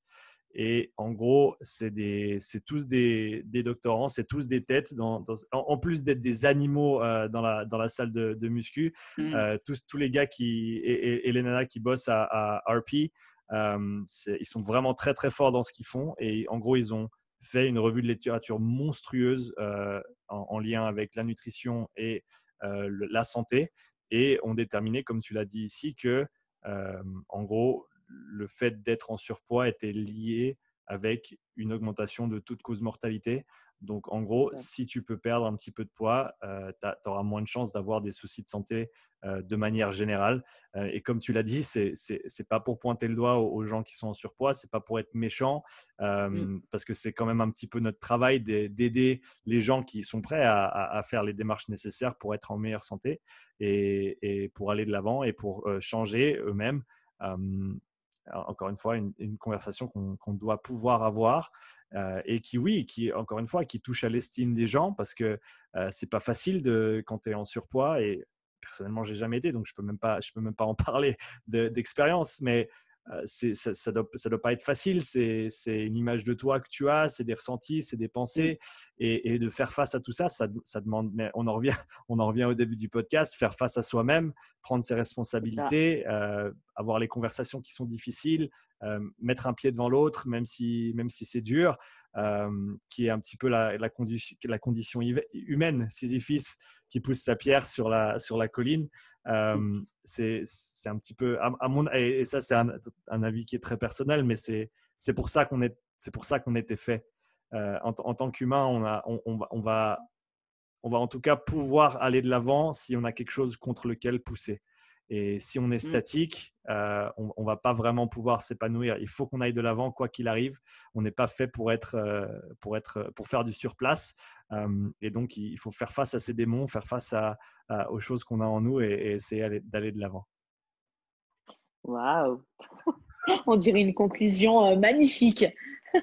Euh, la conclusion, je vais te la laisser. Euh, Hello, c'était vraiment un grand plaisir d'échanger avec toi. En tout cas, Euh, si tu as un petit message pour euh, euh, tous ceux et celles qui, qui ont écouté le podcast. Oh là là. Le mot de la fin, la pression. Je sais pas quoi dire, c'est horrible. C'est horrible. Euh, désolée, Oh, je sais pas. Oh my god. Tu pourrais couper ça ou tu... je me prends la honte là? Non, non, je coupe pas. Ça reste dans le podcast. Par contre, par contre, on va Parfait. finir. par contre, on va finir sur quelque chose de sympa quand même. Euh, Ok. Si tu as un, un ou deux livres à recommander aux auditeurs, qui toi t'ont marqué, qui Euh, toi ouais. t'ont fait avancer, qui toi t'ont peut-être changé la vie même. Euh, Mark Twight, euh, son bouquin est incroyable. En fait, tout, d'ailleurs, ce que Marc va écrire, du coup, si les gens ne veulent pas acheter de livres, c'est très simple. Vous allez sur nonprofit.com. Je te donnerai euh, l'adresse exacte. Mhm. Euh, ils ont un- une partie journal où ils vont écrire des essais et des, euh, et des textes un peu plus courts. Et c'est euh, particulièrement bien. Et en fait, c'est cool parce qu'ils envoient la petite newsletter et, et par moment, franchement, tu as le petit email qu'il fallait que tu lises, tu vois, pour aujourd'hui. Et c'est Mhm. là-dedans que j'ai trouvé, personnellement, en tout cas, les meilleurs, les meilleurs coups de pelle, tu vois, pour me réveiller. et non, vraiment, tout ce que Marc, euh, j'ai trop de chance hein, qu'il travaille sur mon bouquin, hein, mais euh, euh, j'étais euh, très fan et je suis très, très contente de, de l'avoir en tant qu'ami maintenant. Mais c'est quelqu'un qui m'a beaucoup aidé et je pense qu'il peut aider beaucoup de gens de par ses, ses textes. Quoi. Voilà. Donc, Pour le, pour le livre dont on a parlé pendant le podcast, euh, est-ce que Mhm. tu peux donner, est-ce que tu as déjà une, une date, une date de sortie ou euh, est-ce que c'est l'année prochaine, est-ce que c'est l'année d'après? Euh, on aimerait bien dans l'hiver, que ce soit après euh, décembre, janvier, février, j'en sais rien, mais par là, Mhm. histoire de faire ça bien. Où est-ce que les gens peuvent trouver plus d'infos sur ce, sur ce projet en développement? Où est-ce est-ce qu'ils pourront trouver plus d'infos le, le moment venu? Euh, tout sur Instagram. De mon côté, en tout cas, sur Elosaurus, quoi, ma page normale, euh, non-profit, pareil, le site internet ou leur Instagram, puisqu'on collabore tous ensemble. Donc, ça sera bien relayé. Voilà. Super. Ben, pour tous ceux et celles qui nous écoutent ou qui nous regardent, euh, encore, parce que ça Mhm. fait un petit moment qu'on est là. Donc, si vous êtes encore avec nous, merci beaucoup. Euh, allez suivre Hello sur, allez suivre Hello sur Instagram. Euh, et sur, je crois qu'on a juste parlé d'Instagram. Ouais, j'ai tous tes Insta ici. Wild Earth Programming, Wild Eat Live, Lifting Club aussi, Elosaurus underscore. Euh, donc, allez suivre Hello. Hello, merci encore une fois beaucoup d'être venu sur le podcast. C'était un grand plaisir d'échanger avec toi. Euh, et euh, bonne chance. là, il est 10 heures. Ouais, ouais, c'est ça, parce qu'il est tard, il est tard ici et il est tôt chez toi. Merci encore. Merci, c'était cool. Ciao! À bientôt.